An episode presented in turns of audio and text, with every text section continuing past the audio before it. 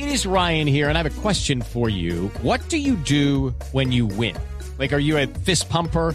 A woohooer, a hand clapper, a high fiver. I kind of like the high five, but if you want to hone in on those winning moves, check out Chumba Casino. At ChumbaCasino.com, choose from hundreds of social casino style games for your chance to redeem serious cash prizes. There are new game releases weekly, plus free daily bonuses. So don't wait. Start having the most fun ever at ChumbaCasino.com. No purchase necessary. BGW. Void were prohibited by law. See terms and conditions. 18 plus.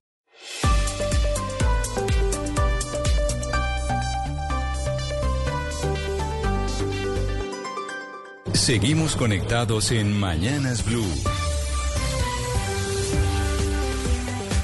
Desde este momento dirige Camila Zuluaga. Son las 10 de la mañana, 34 minutos. Aquí seguimos conectados con ustedes en Mañanas Blue. Vamos hasta la una de la tarde. Seguimos a través de nuestro canal de YouTube de Blue Radio en vivo. Ahí leemos todos sus mensajes en ese chat que siempre es supremamente activo. Y también los leemos en el 301-764-4108. Vamos hasta la una de la tarde. Hoy es martes 21 de noviembre y viendo Ana Cristina la portada del periódico El Tiempo, que quienes están conectados con nosotros a través de nuestro canal de YouTube, aquí se las muestro. La verdad es que las dos principales noticias, uno dice, no sé en qué mundo estamos viviendo. Violencia sexual afecta a uno de cada tres menores protegidos por el Instituto Colombiano de Bienestar Familiar. Hay activos 71.702 procesos de restablecimiento de derechos y Bogotá tiene un 22% de esos casos. Imagínese, uno de cada tres niños que está bajo custodia del bienestar familiar ha sufrido de violencia sexual. Y además, otra cosa, la otra noticia que presentan es más de 5.600 niños habrían muerto en Gaza. Entonces uno, Claudia, se pregunta, ¿qué es lo que está pasando con este mundo? Cuando uno ve en la portada del periódico El Tiempo, el, el periódico más grande del país, pues esas dos noticias que tienen que ver con los niños que se supone son el futuro del planeta. No tengo a Ana ni a Claudia, no tengo a nadie hoy. Aquí estamos. Ah, aquí no, estamos. como hablo y no me, no me contestan. Bueno, debe haber una, ahí una interferencia en las ondas de las comunicaciones. Aquí estamos, Camila le decía que súmele a esa cifra el, una que se entregaba ayer a propósito de los siete años de la firma del acuerdo de paz y era una firma, era una, una cifra sobre reclutamiento forzado de menores de edad. Han sido reclutados 500 en el último año, solamente en el último año. Entonces, realmente ser niño, ser niña es eh, una condición de alta vulnerabilidad realmente, a pesar de todos los esfuerzos que se hacen eh, para las, eh, digamos, garantizar los derechos de las niñas y las niñas a la hora de su aplicación, pues son realmente una de las poblaciones más vulnerables, si no la más. Y, y eso más las cifras que usted lee, pues sí crean un panorama muy desolador. No, pues absolutamente desolador. Es que mire lo que, lo que dice, por eso digo, cuando uno se levanta en este país y ve la primera página del periódico, dice, pero ¿qué es lo que está pasando con los niños? Las cifras sobre los menores de edad que se pusieron sobre la mesa ayer, porque ayer, eh, Ana Cristina, era el Día Mundial de la Infancia, pues evidentemente son preocupantes. El ICBF está reportando que entre enero y septiembre inició 39.316 procesos de restablecimiento de derechos de niños y adolescentes vulnerados. Lo que eleva esto a que los expedientes, el número de expedientes que tiene el ICBF en sus manos en estos momentos abiertos para, la, para el restablecimiento de derechos de los menores es de 71.702 expedientes.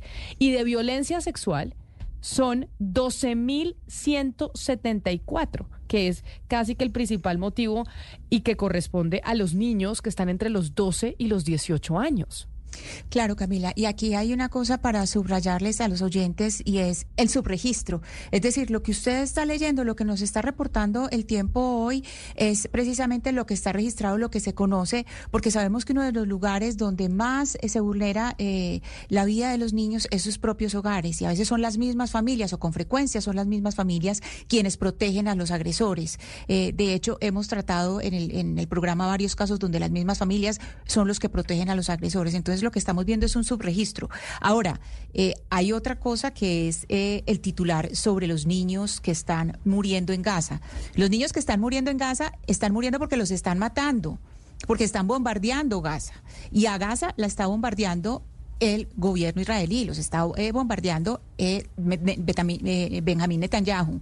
Entonces, no es que se estén muriendo de enfermedades prevenibles, ni lo que hablamos el otro día acá, que también hay que preguntarle a, a Bienestar Familiar cómo es posible que todavía niños en Colombia se mueran de diarrea, que se mueran de infección eh, respiratoria o que se mueran de desnutrición. Esa no es la única pregunta que le tenemos al Instituto Colombiano de Bienestar Familiar. Le estamos preguntando también por el eh, abuso sexual, por toda esta serie de violencias, pero si pasamos al- al- a las muertes en Gaza, los niños de Gaza no se están muriendo enfermos, los están matando, los están matando en bombardeos y ellos son protegidos por el derecho internacional humanitario, no solamente porque los derechos de los niños van primero, sino porque son población protegida, porque son civiles desarmados.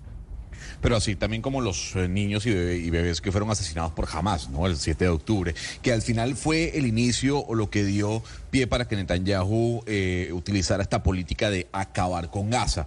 Eh, pero la noticia positiva entre todo lo que usted menciona, Camila, es una que ya daba el presidente Joe Biden el día de ayer en medio de la cena de acción de gracias, de la posibilidad de una tregua entre Hamas y el gobierno de Israel. Hoy, hace cuestión de minutos, el primer ministro de Israel, Benjamín Netanyahu, confirmó esa información que hay una posibilidad de un cese al fuego. ¿Y cuál sería, de alguna otra forma, esta posibilidad? Estaría ligada a, uno, la entrega de los más de 200 secuestrados que tiene Hamas en su poder en territorio palestino, en la franja de Gaza, eh, secuestrados que fueron eh, capturados el pasado 7 de octubre por el alto al fuego y por la devolución también de algunos rehenes o de algunos prisioneros eh, palestinos que están del lado de Israel. Eh, lo interesante es que Benjamín Netanyahu dijo, las negociaciones están muy cerca de concretarse. Nosotros tendríamos o haríamos un alto al fuego en medio del conflicto, eso sí, siempre y cuando jamás se comprometa a retornar a territorio israelí a las más de 200 personas que tienen Pero secuestradas. de- déjeme, no sé, Gonzalo, matizarle o preguntarle, porque me parece que al principio de su intervención, sumado a algunas otras suyas, usted nos hace ver como si esto fuera pues un conflicto entre iguales a campo abierto en el que eh, en una trinchera a la izquierda hay un ejército poderoso y en una trinchera a la derecha hay un ejército poderoso y esto no es una lucha entre iguales, digamos, la, desigualdad es manifiesta eh, de, de poderío, de artillería, eh, del contexto en el que hay, de cómo vive la población de Gaza, entonces, un poco hacerlo ver, bueno, ha, ha habido excesos de un lado, pero también ha- hay excesos de, excesos de otro. Obviamente uno va informando con el día a día y la foto va cambiando, pero a la información de hoy, al momento de hoy, la disparidad de- de brutalidad y de poder es brutal, digamos, la, la- la respuesta entre comillas legítima que puede tener un Estado atacado, pero excedió hace muchísimo tiempo, hace muchos muertos lo que un Estado podría hacer, digamos, yo no sé si todavía podemos hablar de que Israel tiene que responder eh, eh, al ataque inicial, pues sí, creo que el exceso de fuerzas es manifiestamente Pues abrumador. 5.600 niños han muerto, han muerto en la franja de Gaza. Por eso es que le digo, es uno se La despierta, legítima respuesta, abre ¿no? el periódico y ve, en la, o sea, yo no sé cuánta gente recibe el periódico físico hoy en día en su casa, pero digamos que todavía estamos en la época en que, por ejemplo, yo recibimos el periódico físico, se le- que se lo meten por debajo de la puerta. Y usted Camila. coge la portada y ve, uno, el tema de que uno de cada tres niños en el ICBF sufren de algún tipo de violencia sexual. Y dos, que 5.600 niños, 5.600 han fallecido en esta guerra que de verdad el mundo entero ya está pidiendo que pare, Ana Cristina. Sí, Eh, Camila, una pequeña anotación sobre lo de recibir el periódico en papel. Eh, por ejemplo, en, en las regiones hay periódicos, uno puede ser suscriptor, pero solamente los domingos nos llega en papel. Eh, porque, pues, esta es la- por ejemplo, el, el espectador solamente llega los, los fines de semana en papel, el resto es en papel, en, en eh, pues, en, en, en- en redes, pues, que lo podemos, que lo podemos leer los suscriptores. Pero mire, con respecto a lo que usted está comentando, eh, que es un horror por donde, por donde se mire y además, pues, tenemos que hacerle muchas preguntas a, a la Dirección de, de Bienestar Familiar, que esto siempre es como un cargo que se da por... eh, digamos que es como un cargo burocrático cuando es uno de los cargos más importantes de un país. Volviendo al tema de Gaza, hay dos cosas eh, para responderle a Gonzalo. Ahí se violaron, por supuesto que un país tiene que defenderse. Israel tenía que defenderse de Hamas, pero se violaron dos, dos eh, pre- presupuestos, dos principios básicos del derecho internacional humanitario. Uno es el principio de proporcionalidad y el segundo el principio de distinción que distingue entre combatientes y entre población civil. Esas son las dos primeras cosas. Ahora, usted no puede comparar a Hamas con el ejército israelí, que es un ejército de un país, o sea, usted no puede comparar un ejército legal, un ejército que pertenece a un gobierno que ha sido elegido con Hamas, que son unos terroristas, usted no puede compararlos. El daño que hace un ejército porque, que ha sido, eh, que lo maneja un dirigente que ha sido elegido, que ha sido eh, elegido por la gente, no es lo mismo, la responsabilidad es distinta, porque unos son terroristas, Hamas son terroristas. El ejército de Israel es un ejército que le responde a un gobierno y es un ejército constituido legal. Entonces usted no puede hacer la comparación, es completamente Pero, desproporcionado Cristina, le- le comparar unos terroristas de Hamas con el ejército de Israel, que debería tener y debería estar completamente ajustado a los principios de proporcionalidad y respetar el, el- el principio de distinción. Los de Hamas son terroristas y por supuesto hay que combatirlos, pero no matando civiles. Y pero A no ver, matando pero civiles. Claro, pero terroristas que estaban eh, liderando eh, la franja de Gaza. Es que recordemos que la autoridad en la franja de Gaza no era la autoridad palestina, era Hamas. Y desde el año 2005, cuando Israel se retira, jamás obtiene el poder. Entonces, sí, hay una despro- de- desproporción, de eso no hay ninguna duda. Y podemos criticar mucho lo que la- las decisiones que ha tomado Benjamín Netanyahu y cómo ha dirigido el ejército israelí. Pero recordemos que el pasado 7 de octubre ha sido el día en donde más israelíes y judíos han muerto luego de la Segunda Guerra Mundial. La pregunta es, ¿y estamos seguros de que jamás no utiliza como escudos humanos a los niños?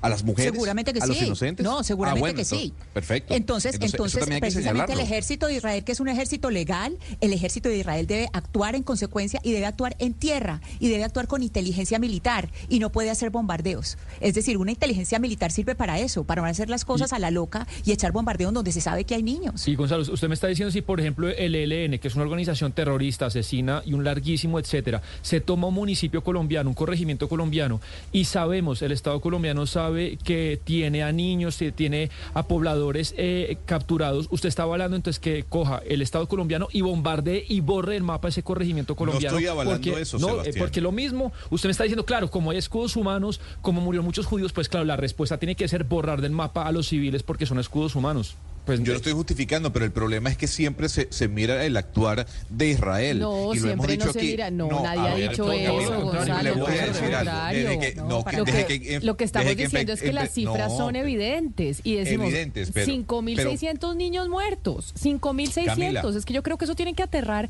a cualquier ser humano sin importar su posición. Es una atrocidad. es y una eso es algo que tenemos pero- que decirle al mundo que tiene que frenar. Por supuesto, es una atrocidad y a Benjamín Netanyahu se le ha ido la mano. Nadie está poniendo en duda eso. El problema es que cuando se habla del conflicto en Medio Oriente, se señala a Israel por lo que está ocurriendo. No se menciona a Jordania, No, se menciona a. Egipto, no se menciona a, a Hamas, pero es así, es así, Camila. La comparación es lo que está haciendo el ejército israelí. Oiga, pero mataron a mil personas en un solo día el, el grupo terrorista Hamas. No, pero nadie está diciendo que no se mira lo que, lo que pase, lo que pasa en Medio Oriente, pero que uno venga a reclamar por qué se han muerto 5.600 niños, Gonzalo. Usted sabe que son, o sea, pongámoslo en tamaño. ¿Cuánta gente cabe en el estadio del Campín, Sebastián? En 30 mil. 30 mil, exactamente. O sea, mire, para que usted lo mire en, en, en proporción, 5.600 niños. Eso tiene que ser condenable en cualquier parte del mundo sin importar cuál haya sido la tarea. Además está el consenso mundial, Gonzalo, que en la ONU, en una reunión hace creo que 10, 15 días, se intentó hacer una moción eh, pública sobre este tema. Y de los 200 y pico de países que componen la ONU, hubo como 10, 15 ausencias, 180 y pico eh, de mociones a favor y solamente cuatro en contra. Dos islas que ni usted ni yo no sabemos el nombre y en, y en nuestra vida iremos a esas islas y adivinen los otros dos votos, Israel y Estados Unidos. Está, está bien, y eh, Sebastián, está bien. vuelvo a decir, No, está hay, una condena, hay una condena sobre lo que está haciendo Netanyahu y cómo está dirigiendo los ataques sobre la franja de Gaza. Hay una condena, sí, pero no hay que olvidar que parte del conflicto se da porque el 7 de octubre el grupo terrorista Hamas asesinó a más de mil israelíes y secuestró Y, a ya- 200. y lo, y lo sabemos, y lo hemos dicho una y mil veces desde el día uno. Y el mundo aceptó que Israel se defendiera. ¿Cuándo se ha dicho que no se defienda? Y la pregunta, Lo que y la también pregunta se es, ¿qué dice es tiene que haber un tema de proporcionalidad. Eso, o sea, que, que de Israel se puede defender, nadie ha dicho que no. Desde el momento uno, el mundo entero, bueno, algunas excepciones en, eh, en Medio Oriente dijeron perfectamente se pueden defender frente a este ataque. Pero es que vamos 5.600 niños. Y entonces Y la- y casi la- que incluso estamos hablando de genocidio. Entonces, y la, consulta es qué hacemos entonces, que se extienda, que se extienda el, el- el conflicto por entonces años. seguimos matando. No, no es seguir matando. La, la, la consulta es, ¿por qué damos No, por no, yo sentado no de que tengo ni idea cuál será la respuesta. La pregunta No, es... pero, pero Camila, si hay inteligencia militar, es que, es que una cosa, es que hay, hay varias maneras de actuar.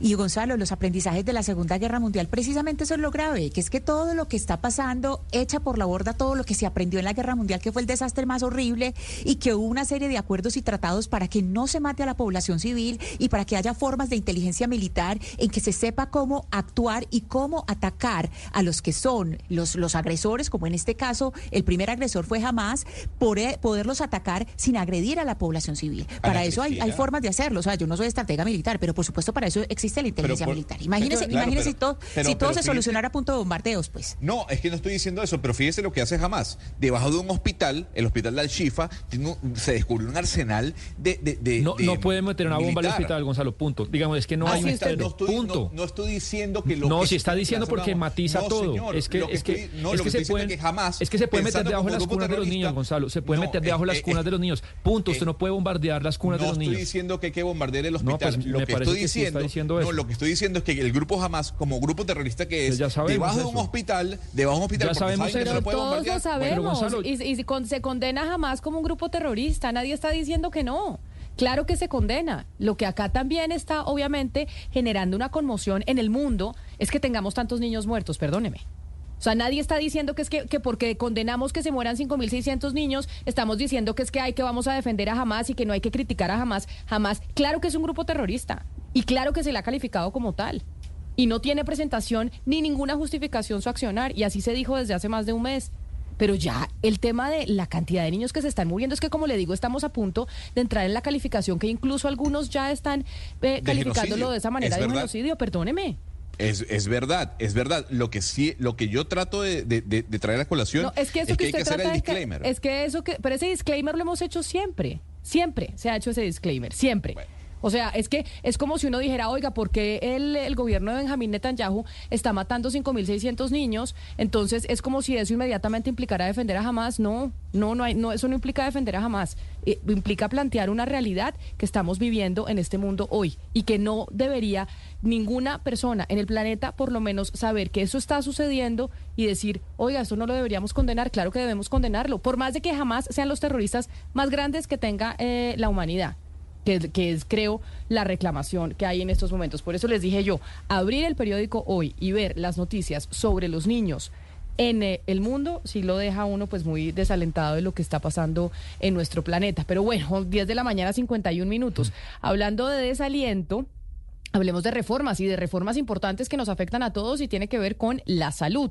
Pero a pesar de que la reforma a la salud av- avanza de forma lenta en el Congreso de la República, a pesar de que el ministro de Salud, Guillermo Alfonso Jaramillo, está convencido y el gobierno está convencido de que va a pasar en la Cámara de Representantes, ayer sucedió algo muy importante, Claudia, usted que es nuestra eh, periodista de salud en esta mesa de trabajo, con la nueva EPS, que la nueva EPS es la EPS más grande del país y que tiene mitad de, la, mm, de las acciones son del gobierno nacional y la otra mitad son de cuántas, cinco o seis cajas de compensación familiar.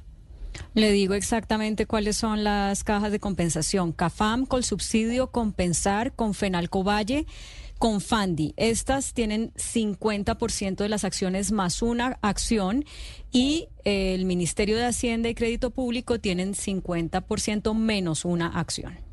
Eh, eh, es decir, eso es lo que hace que en estos, en estos momentos, pues las cajas de compensación tengan pues dominio de decisión en la Junta sobre lo que pasa con Nueva EPS, porque así quedó en, en los estatutos. Sin embargo, ayer pues se anunciaron unos cambios de tres miembros de la Junta de Nueva EPS, dos que le corresponden al gobierno nacional, que simplemente pues era un relevo porque el gobierno dijo queremos tener gente de nuestra cuerda y es normal, pues cada torero llega con su cuadrilla, pero uno que se cambió por parte de las cajas de compensación familiar, que era Enrique Vargas, era el que estaba ahí yo creo que desde hace ya varios años en la nueva EPS y se cambió por el eh, vicepresidente de CAFAM. Fabio. Cardona, subdirector de CAFAM, Fabio Cardona. Eh, exacto. Pero bueno, Camila, déjeme, déjeme le cuento. Fíjese que usted dice que simplemente el gobierno cambió y, y resulta que, eh, pues yo no lo veo como tan simplemente, porque es que los miembros que el gobierno cambió eran miembros que este, de Junta, eran miembros que este mismo gobierno había puesto, que había puesto ahí el ahora exministro José Antonio Campo, pues cuando estaba ocupando el cargo de ministro, y los había puesto eh, en una, había presentado esa plancha, pues, para la elección de ellos en la asamblea ordinaria. Y, si bien no hay unos periodos determinados, pues realmente duraron muy poco tiempo. ¿Qué pasa? Pues que hay cambio de ministro, eh, empieza a, a decirse, bueno, la reforma a la salud no está avanzando en el Congreso pero hay otras maneras como se pueden ir gestando los cambios. Y uno de esos, eh, digamos que uno de los protagonistas de esos cambios sí o sí es la nueva EPS, que es la más grande del país, y por lo tanto el ministro Bonilla dice, pues vamos a cambiar a los miembros que, de la junta directiva en la nueva EPS que puso el ministro Campo. El ministro Campo había puesto a Mauricio Olivera, que mm, es eh, vicerrector de la Universidad de los Andes, a Paul Díaz, eh, que es, em, es, un subdirector en el Ministerio de Hacienda, a Carlos Augusto Hernández, médico de la Universidad del Valle, y al director de obstetricia de la Fundación Santa Fe. No tengo aquí el, el nombre de él. Estos duraron poco tiempo. ¿Por qué? Porque el ministro de Hacienda pide una asamblea extraordinaria y pues está en todo su derecho, eso se puede hacer. Esa asamblea extraordinaria se llevó a cabo el día de ayer. ¿Qué pasó en esa asamblea extraordinaria que duró 20 minutos? Se presenta la nueva plancha de, para miembros de junta que quiere el, el gobierno ahora y entonces se aprueba ¿Y quiénes entran? Pues entran el, uno de los viceministros de salud, el señor Jaime Urrego, entra también el, el doctor Sastre, que es eh, médico eh, cirujano plástico oncólogo, que trabaja en la Fundación Santa Fe, es graduado de la Universidad Nacional. Entra eh, la Dirección de Seguridad Social del Ministerio de Salud y una asesora del Ministerio de Salud. Son, estoy diciendo cuatro nombres que salen y cuatro nombres que entran para dos cargos de junta, porque son dos titulares y dos suplentes. Pero también las cajas, que son las que tienen eh, la mayoría, como ya lo expliqué, hacen el cambio de uno de sus miembros sale el doctor Enrique Vargas Lleras y entra el doctor Fabio Cardona, subdirector de CAFAM. Y entonces uno dice, bueno, ¿y esto para dónde va? ¿Qué sentido tiene? Se lo preguntó uno de nuestros colegas en la rueda de prensa que dio ayer el ministro de Salud cuando estaban hablando del caso de EPS Sanitas. Eh, le hizo esta pregunta que no tiene que ver con EPS Sanitas, sino con el cambio de miembros de la Junta Directiva en la nueva EPS y esto le respondió el ministro de Salud. Eh, en la nueva EPS tenemos dos miembros. De cinco tenemos dos miembros. Y, consideramos que era importante tener a una persona que tenga toda la capacidad desde el punto de vista eh, de la salud para poder adelantar eh, eh, el, trabajo que hay que realizar en, en la nueva EPS. Lo único que estamos haciendo es teniendo a personas que están comprometidas con este gobierno y que entienden perfectamente bien que hay que, cuáles son los compromisos que tenemos nosotros cuando eh, los colombianos son propietarios de la mitad menos una acción de la nueva EPS. Y por el otro lado están las cámaras, las, las cajas de compensación que representan el 50 menos el 1%, que además también manejan dineros para fiscales, o sea que manejan dinero de los trabajadores y de los, de los empleadores. Entonces, eh, me parece que, que, eso es algo eh, importante para nosotros. Poder decir que las personas que están eh, ahí están en, en, línea directa con el trabajo que el señor presidente nos ha encomendado. Pues Camila, entonces así las cosas, la Junta Directiva, ahora ellos tienen que aceptar, ¿no? Eh, ayer se aprobó en asamblea que ellos eh, pues entren a la Junta Directiva, pero ellos tienen que aceptar, lo cual se da por descontado, pero es un formalismo. ¿Cómo queda entonces la Junta Directiva de la nueva EPS? Fernando Jiménez Rodríguez como titular y Néstor Ricardo Rodríguez en, eh, como suplente en representación de Compensar. Noemí Sanín Posada y Carlos Hugo Estrada Nieto en representación de Colsubsidio. Eh, Fabio Cardona, eh, que es el que entró, y Andrés López, eh, uno como titular y el otro como suplente en representación de CAFAM. Esos son los tres de las cajas de compensación. Y los del gobierno, pues están Raúl Esteban Sastres Cifuentes y su suplente Florestela Salazar Guatibonza y Jaime Hernán Urrego Rodríguez como titular y Jenny Adriana Pereira Oviedo como suplente. Estos son los del gobierno. ¿Por qué es importante la nueva EPS? La nueva EPS es la EPS más grande del país, tiene 10 millones de afiliados y probablemente cualquier EPS que se liquide, que vaya a ser liquidada, sus pacientes terminarán en esta nueva EPS. Yo le hago una pregunta, Claudia. El presidente de nueva EPS desde hace 14 años es José Fernando Cardona. Quien elige el presidente de la nueva EPS es precisamente esa junta de la que usted está hablando y nos está dando los nombres de quienes salen, quienes entran, cuáles son los que representan a qué cajas de compensación, cuáles representan al gobierno nacional. ¿Se viene, según estos cambios, posiblemente el cambio de José Fernando Cardona como presidente de la nueva EPS, que es lo que ha querido, pues yo creo que este gobierno y otros que siempre quieren nombrar el presidente de esa entidad, que es la que, como ya había dicho, maneja 10 millones de pacientes en el país? Pues Camila, uno pensaría que, que el gobierno pues quiere tener el, control de quién nombra ahí. Hasta ahora los gobiernos no lo han tenido porque las cajas de compensación son las que tienen la voz mayoritaria. El doctor José Fernando Cardona lleva 14 años, o sea, ha trabajado en diferentes gobiernos y ha ido recibiendo pacientes de todas las EPS que van siendo liquidadas con unos resultados eh, pues que a pesar de que hay un montón de quejas respecto a la nueva EPS y demás, pues también para la cantidad de pacientes que, que, que, están recibiendo de sopetón, pues son eh, bastante aceptables.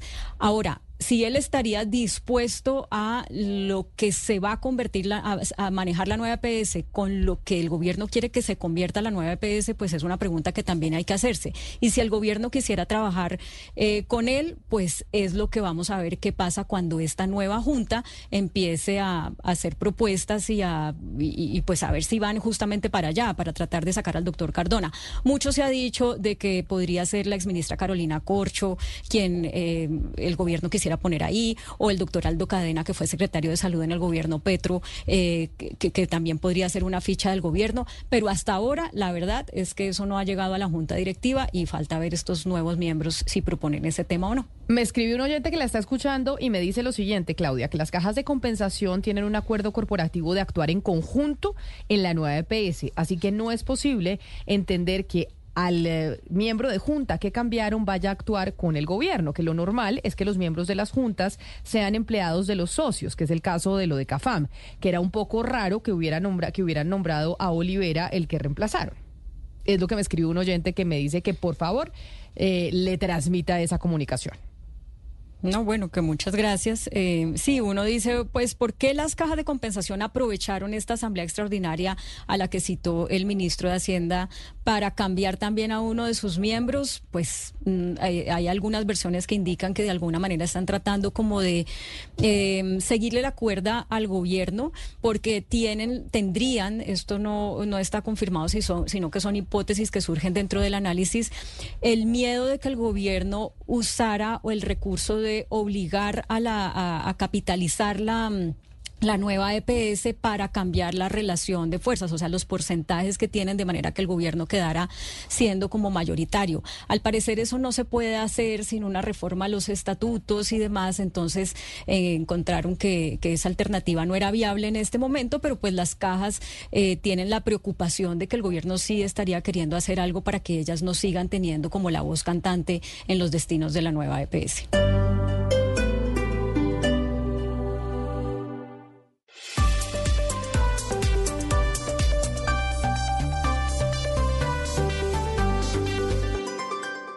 Estás escuchando Blue Radio y bluradio.com. 11 de la mañana, cuatro minutos. Como se los anunciaba antes de la pausa, ¿quién debe responder por lo, el desplome de la estructura en el autódromo de Tocancipá? ¿Qué es lo que debe suceder en esos eventos cuando tenemos una situación como la que pasó el fin de semana en donde pues falleció la periodista deportiva Luz Piedad Euse? En estos momentos nos acompaña Carlos Vanegas, que es experto en gestión del riesgo, para hablar precisamente sobre eso. Señor Vanegas, bienvenido. Mil gracias por atendernos. Hola Camila, muy buenos días. Bueno, Muchas cosas se han dicho sobre ese accidente en el autódromo de Tocancipá y ya sabemos que nosotros en Blue Radio pues estamos de luto precisamente por esa compañera que falleció. Se ha mencionado que ese día, señor Vanegas, había ambulancias medicalizadas, que había un equipo de cuatro paramédicos, que había nueve bomberos disponibles. En ese tipo de eventos, ¿eso es suficiente y lo único que, que exige la norma? ¿O qué es lo que debe con, o con qué debe contar un centro como el autódromo o, como, o cualquier otro, ya sea público o privado, para evitar que estas cosas sucedan? Eh, Camila, lo que pasa es que yo pienso que nosotros hemos eh, caído, tal vez por el mismo subdesarrollo que tenemos o por la falta de control que tenemos, en entender eh, los riesgos de desastres como un tema de atención de emergencia, como si las emergencias eh, fueran naturales, y me perdonas la expresión entre comillas natural, pero las, las emergencias no son naturales, las emergencias son actos que definitivamente podríamos en la gran mayoría prever. Eh, la legislación colombiana es muy buena, pero no tiene dientes. ¿Y a, a, qué me, a qué me quiero remitir? Hay que prever el riesgo. Y prever el riesgo no es prevenir el riesgo. Hay un, una dicotomía tal vez en, en temas semánticos. Prever es verlo antes de, mientras que prevenir es reducir la probabilidad de ocurrencia. O sea, una cosa es anticiparse y otra cosa es intervenir para que eso no suceda. Claro, pero uno nuevo. cómo se puede anticipar lo que dicen quienes eh, pues tienen que ver con el tema de la, de la situación del autódromo de Tocancipá, es cómo se puede uno anticipar a un vendaval, a un aguacero como, que el, como el que se vivió el fin de semana en donde se llevaron techos, donde eso produjo que se cayera la pantalla y fuera lo que terminara quitándole la vida a una mujer muy joven. ¿Eso cómo se puede prever? O sea, se puede Claro. es obviamente los, eh, los médicos, los paramédicos, las ambulancias por si algo sucede, pero frente a lo anterior, ¿cómo se puede prever que eso puede suceder? Claro, Camila, mira, el decreto 2157 del 2017 obliga, a, del 20 de diciembre del 2017, obliga a que todas las entidades públicas y privadas en Colombia deben tener un plan de gestión de riesgos de desastre. Y ese plan implica tener tres fases. Una fase correctiva, que es al identificar el riesgo, tener los debidos controles para poder saber cómo actuar y los elementos para poder actuar. Pero también una fase prospectiva, que es, eh, como lo dice la ley específicamente, y te lo quiero leer, te lo quiero leer, dice específicamente, se busca garantizar que no surjan nuevas situaciones de riesgo y se concreta a través de acciones de prevención que impida que las personas y los bienes lleguen a estar expuestos ante posibles eventos peligrosos. Bajo ese marco, las entidades públicas y privadas deben tener en cuenta como mínimo actividades que propendan para controlar ese tipo de cosas. Entonces, no es de suerte y ahí eh, pues no podemos dejar a la suerte los riesgos de que, ah, no, es que sucedió. No, qué pena. El tema es que si yo voy a colocar un elemento y un elemento esté sobre una tribuna, yo debería prever los túneles de viento, los cambios de dirección del viento y todo lo demás que los profesionales de las vallas conocen perfectamente en términos de calcular las resistencias de material. Pero más allá del profesional de las vallas, es quien es dueño del establecimiento y tiene a su cargo tener el plan de gestión de riesgos de desastres de entidades públicas y privadas que está establecido en la ley. Que no es un plan de emergencias, Camila. Es identificar el riesgo, tener los controles suficientes, eh, normatizados y, eh, y dimensionados para poder responder, no, no después de la emergencia, porque después es, es ir a contar los muertos. Y, y dolorosamente, Lupi, eh, es un caso de muchos miles que podrían suceder o han sucedido ya por falta de previsión del riesgo. Entonces, los vientos cambian. Las, claro, hay avenidas torrenciales, hay, hay vientos huracanados, hay muchas condiciones ambientales que Señor nadie podría prever. Sí, señor Vanegas, entiendo eso que usted eh, nos está diciendo, pero por ejemplo en los edificios hay algo muy famoso que son los retiros de las quebradas, ¿cierto? Dicen, no se puede construir un edificio si no tiene tantos metros de retiro y eso Sí, es eh, inamovible y, y hay una interventoría y hay una cantidad de gente que mire que eso no pueda suceder. Y le quiero preguntar en escenarios deportivos si hay normas de retiro de ciertos, y pues se lo pregunto desde la total ignorancia, hay normas de retiro de ciertos dispositivos que en, en ciertas circunstancias pueden ser peligrosos para, para la gente porque estas grandes pantallas pues están en todos lados. Claro, es que la misma norma 2157 habla sobre, en, en casos específicos, quiénes deben tener esos planes de gestión de riesgos. Entonces, en ese plan de gestión de riesgos dice, por, en, en términos específicos, dice así, eh, todo, todo lugar que genere aglomeraciones, entendida como congregación planteada por un número plural de personas, reunidas en un lugar con la capacidad de infraestructura para ese fin y con el objetivo de participar en actividades reguladas con un propósito, deben tener ese plan de gestión de riesgos y tener adecuaciones mínimas básicas que están dadas en las normas. Es que las normas constructivas, las normas eh, del National Fire Protection Association de los Estados Unidos, NFPA, hay muchísimas normas que, que existen que no son normas legales, ¿me entienden? Sino normas técnicas que cuando yo tengo un, una construcción, un centro comercial o un proyecto de infraestructura como una concesión vial o tengo un, un movimientos de tierra de más de X cantidad de metros cúbicos o voy a hacer graderías o voy a hacer cualquier cosa, yo mm, tengo que no solamente pegarme de lo que dice la ley, sino que estoy obligado a conocer las normas o, con, o, relaciones de la, del sistema sismo resistente, por ejemplo, en Colombia. En Colombia hay una norma que es la norma colombiana de construcción sismo resistente, la NSR 10, y esas normas hablan sobre sismo resistencia, que eso lo aprendimos después del terremoto del eje cafetero. Eh, pero esa norma existía antes, o sea, aquí suceden los desastres y después vamos por la norma. Sí, señor Ahora, tenemos la norma y no hacemos el ejercicio juicioso porque, entre otros, me perdonan, esa norma no tiene dientes. Esa norma pone a que cada entidad le lleve, si quiere, eh, el escrito a la autoridad de gestión de riesgos de desastres de la localidad para armonizar mi gestión de riesgos con la de la localidad. Pero eso no es suficiente. Sí, señor Vanegas, las autoridades cerraron ayer el autódromo de Tocancipá por tres días y están investigando si esto se trató de un homicidio culposo y dice la alcaldesa que no había autorización de instalar esta infraestructura de la pantalla LED en el autódromo. La verdad es que estas pantallas son cada vez más populares, estas pantallas se arman como con módulos, usted llama, dice quiere una pantalla de 5 metros por 6 metros y básicamente usted llama a una empresa organizadora de eventos y dice claro que sí, le lleva la pantalla, le lleva los módulos y usted la arma. Cada vez que uno alquila una de estas pantallas, debería pedir una autorización y en teoría a quién se le debe pedir. Claro.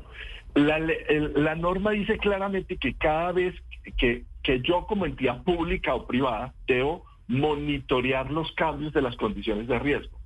Y no solamente de las condiciones de riesgo, sino de los controles al riesgo que yo tengo.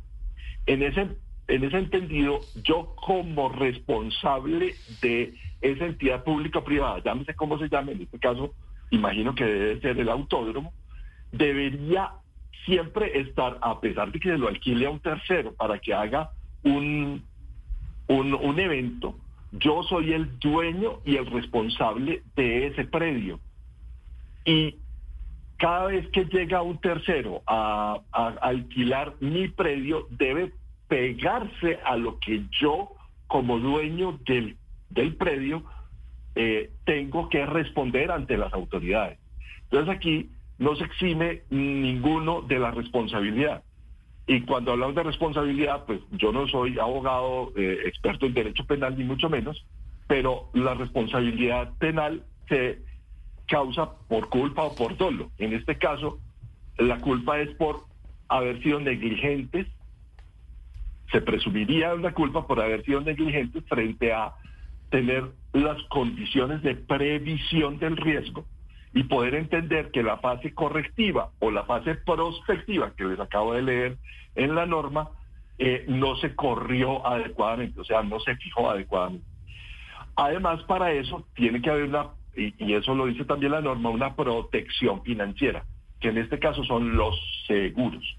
Pero no hay seguro que pague una vía, no hay, no hay seguro que, que devuelva a una madre a sus hijos, no hay seguro eh, que entonces aquí no podríamos estar siguiendo pensando en que los seguros son los que cubren todo. Las compañías de seguros pagan los daños, pero hay daños que son irreparables y que deberían siempre no ocurrir en el caso de, en este caso específico, haber sido previsivos frente a esa situación. Pues es don Carlos Venegas, experto en gestión del riesgo, precisamente hablando sobre esa tragedia que se vivió el fin de semana en el autódromo de Tocancipá que se llevó una compañera nuestra y que como menciona, pues esto debe preverse, no solo debe no, solo se deben tener las soluciones cuando ya viene la tragedia, sino que se debe prever y tener las condiciones para poder prever este tipo de casos. Señor Venegas, mil gracias por estar con nosotros hoy aquí en Mañanas Blue. No, ni más faltaría, Camila, con mucho gusto. Un saludo especial, 11 de la mañana, 16 minutos. Lucas, ¿sabemos algo de las exequias eh, de Lupe, de la organización que se va a hacer para despedir a, e, a, pues a esta compañera nuestra, que todo aquel que la conoció en los pasillos de Blue Radio no tiene cosas distintas a decir, pues de que era una mujer muy alegre, que supremamente comprometida con su trabajo, pero además supremamente familiar y con tres niñas, si no me equivoco. Sí, señora, tres niñas, Daniela, María José y Martina. María José estaba junto a ella en el momento del accidente. Nos contaba ayer nuestro compañero Ricardo Soler que por fortuna, pues en medio de todo, ella está bien. Tuvo algunas heridas menores. Las exequias, Camila, serán hoy en el, en el eh, cementerio Jardines de Paz a partir de la una de la tarde para quienes la quieran acompañar. Y yo sí quiero decirle que a mí me tiene absolutamente conmovido y devastado esta historia. No compartí mucho con ella, pero los fines de semana, cuando hacemos el resumen de noticias, cuando hacía parte del servicio informativo, ella siempre estaba aquí con una sonrisa, con una chispa impresionante. Así que a mí la verdad sí me parece terrible esto y como decía Ricardo ayer, pues es impresionante como desafortunadamente estaba en el momento preciso y en el sitio preciso, una ironía de la vida en su lugar feliz además. Como dice Juanes, la vida es un ratico.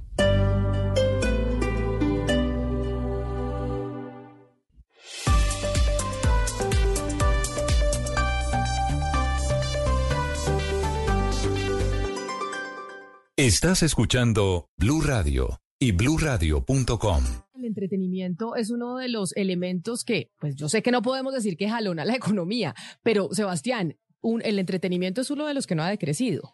Exactamente. El, el reporte de la semana pasada de caída del PIB, Camila, el tercer trimestre, solamente 12, eh, dos de los 12 rubros que reporta el DANE cuentan que siguen en semáforo verde. Uno es el entretenimiento, que acá lo hablamos. Concierto que se anuncia, concierto que se esfuma en una hora y parece que todavía queda muchas ganas y mucho ahorro, sobre todo en las familias colombianas, muy dispuestos a gastar plata en entretenimiento, en cultura, en conciertos, en viajes, etcétera. Después de la pandemia nos dimos cuenta que la vida es un ratico. Entonces dijimos, mejor vivamos, vamos a conciertos, vamos a teatro, vamos a cine, viajemos.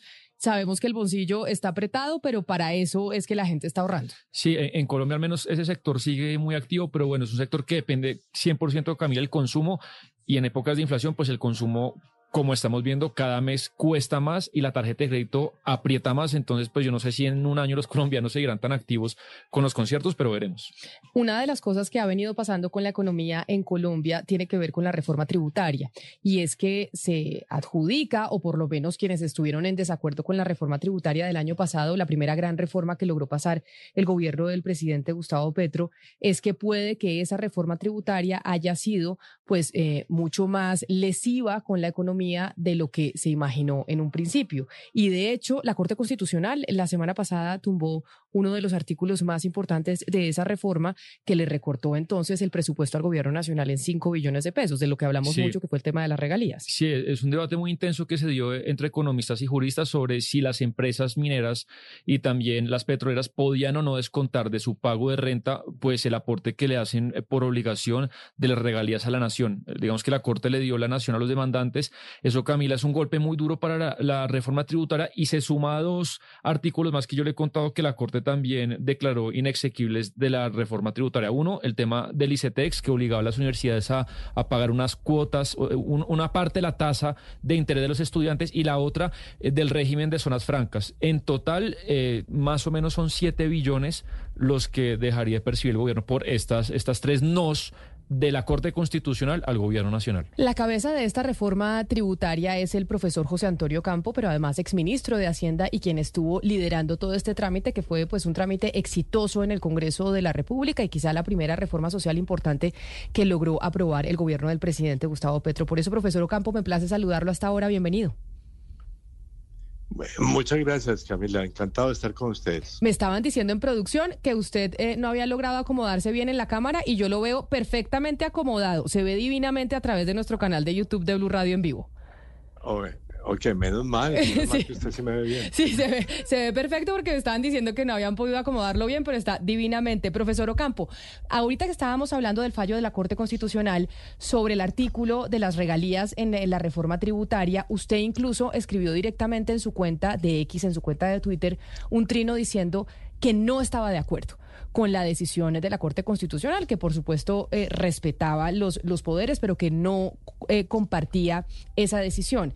Sin embargo, muchos eh, en medio de la discusión dijeron al gobierno se le advirtió que esto iba a pasar, que esto en la Corte Constitucional se iba a caer. ¿Usted de verdad consideraba que la Corte no iba a tumbar ese artículo y que iban a poder pasarlo en la reforma tributaria? Eh, bueno, eh, ahorita hablamos de, cuánta plata se perdió, porque creo que los 7 billones que ustedes están mencionando eh, exageran el efecto de las decisiones de la Corte. Por ejemplo, esta vale, según lo que yo sé, un poco menos de alrededor de 3 billones, incluso con una tendencia a la baja. Pero bueno, pero sobre ese artículo, en efecto, yo incluso lo defendí ya como exministro allá en la Corte Constitucional y creo que ese artículo era perfectamente compatible con la legislación vigente. O sea, lo que nosotros argumentamos, eh, como lo dije yo en la Corte, eh, es que las regalías eh, son la participación de la nación en las utilidades de la empresa, porque eso es, en cierto sentido es una sociedad público-privada, eh, cualquier explotación minera, porque recursos naturales del Estado. Eh, por lo tanto, digamos, las regalías son en cierto sentido la parte del Estado en las utilidades de la empresa. Entonces, eh, por eso decía en mi, en, en mi mensaje que eso pues, era más como un dividendo. Los dividendos no se deducen del impuesto de renta. Bueno, en fin, ya yo, como dije, respeto, pero no comparto la decisión de la Corte. Exacto, exministro Ocampo. Eh, ya sabemos que no hay acuerdo y pues ya llorar sobre la leche derramada pues no tiene mucho sentido. Por eso yo lo que quiero preguntarle, ya que la primera reacción del presidente Petro fue pues habrá que recortar esto del, presupuesto en proyectos y demás. Lo que quiero preguntarle es, ¿de dónde ve usted que conoce muy bien el presupuesto que se podría recortar? ¿Qué tipo de, proyectos puntuales cree usted que tendrían que aplazarse o cancelarse? Bueno, eh, habrá que ver para comenzar eh, cuál es el aumento del gasto de funcionamiento. Por ejemplo, cuál es el aumento de, de los salarios de empleados públicos eh, para el año entrante, ¿no? Que es un tema que es el que, de alguna manera, el que más pesa en el presupuesto. En la parte de inversión, pues habrá que ver qué proyectos se, eh, eh, se pueden recortar. Yo ciertamente eh, no recortaría los que pueden tener un impacto significativo sobre la, la actividad económica. Por ejemplo, todos los programas de vivienda social, digamos, que son absolutamente esenciales para la reactivación, incluso los de infraestructura, eh, que, digamos, eh, que también tienen un, un impacto eh, importante sobre la actividad económica, ¿no? El caso de la salud es el caso más complicado porque además hay todavía muchas discrepancias de opinión sobre cuántos son los recursos adicionales que se requieren. De manera, este año se le, eh, no tiene un problema significativo, pero la discusión es si el año entrante lo tiene. En fin, habrá que ver, esa es la tarea eh, compleja y puede uno decir aburrida que le toca al Ministerio de Hacienda. Exministro Campo, una crítica que recibió el gobierno en materia económica en los últimos meses es sobre, pues, por un lado el marco fiscal de mediano plazo y el, y el presupuesto 2024, que el gobierno entiende y explica que va a recibir 15 billones eh, por entrada de pleitos judiciales que ganaría la DIAN. La silla vacía publicó un poco la, la, la, historia detrás de, de esa propuesta y lo que dice la silla vacía es que esa propuesta sale directamente de la DIAN, que cuando estaban haciendo pues este presupuesto, el diseño del marco fiscal, la DIAN dice, yo sé que me puedo ganar 15 billones por, eh, por este motivo, por estos pleitos jurídicos, pero eh, Hacienda no estaba muy seguro o no está muy seguro y hubo una pelea ahí. Yo quería preguntarle si usted cree que realmente la nación puede durante los próximos años ganarse 15 billones todos los años y si usted estuvo de acuerdo en su momento con esa propuesta del director de la DIAN, Luis Carlos Reyes. Bueno, yo, yo respeto en realidad la, la opinión del director de la DIAN y, y, creo que lo que ellos están estimando puede ser correcto, ¿no? Eh, la, discusión es de si eso es un ingreso corriente o no ingreso corriente, que es lo que el Comité Autónomo de la Regla Fiscal ha, eh, ha controvertido. Pero yo creo que sí hay. De, debo decir que uno de los elementos más importantes de la reforma y que estamos todavía por ver sus resultados es la lucha contra la evasión y además pues eh, ver cómo se puede cuando hay investigaciones por evasión, eh, cómo se pueden llevar acuerdos con los eh, contribuyentes. Eso es lo que pasa eh, en el mundo entero. Eh, acabamos de verlo con Shakira en España, ¿no? Digamos, de cuando alguien se le encuentra que tiene una, un, ha evadido o eludido impuestos, pues tiene que pagar y entonces puede entrar a, una, a una negociación con y, para evitar pues un largo proceso jurídico. Eh, eso es muy parecido a lo que pasa con cuando hay controversias entre privados, ¿no? Evitar que, que la, el pleito dure mucho tiempo y que se pueda acordar a través de un mecanismo de, de, de digamos, de acuerdo.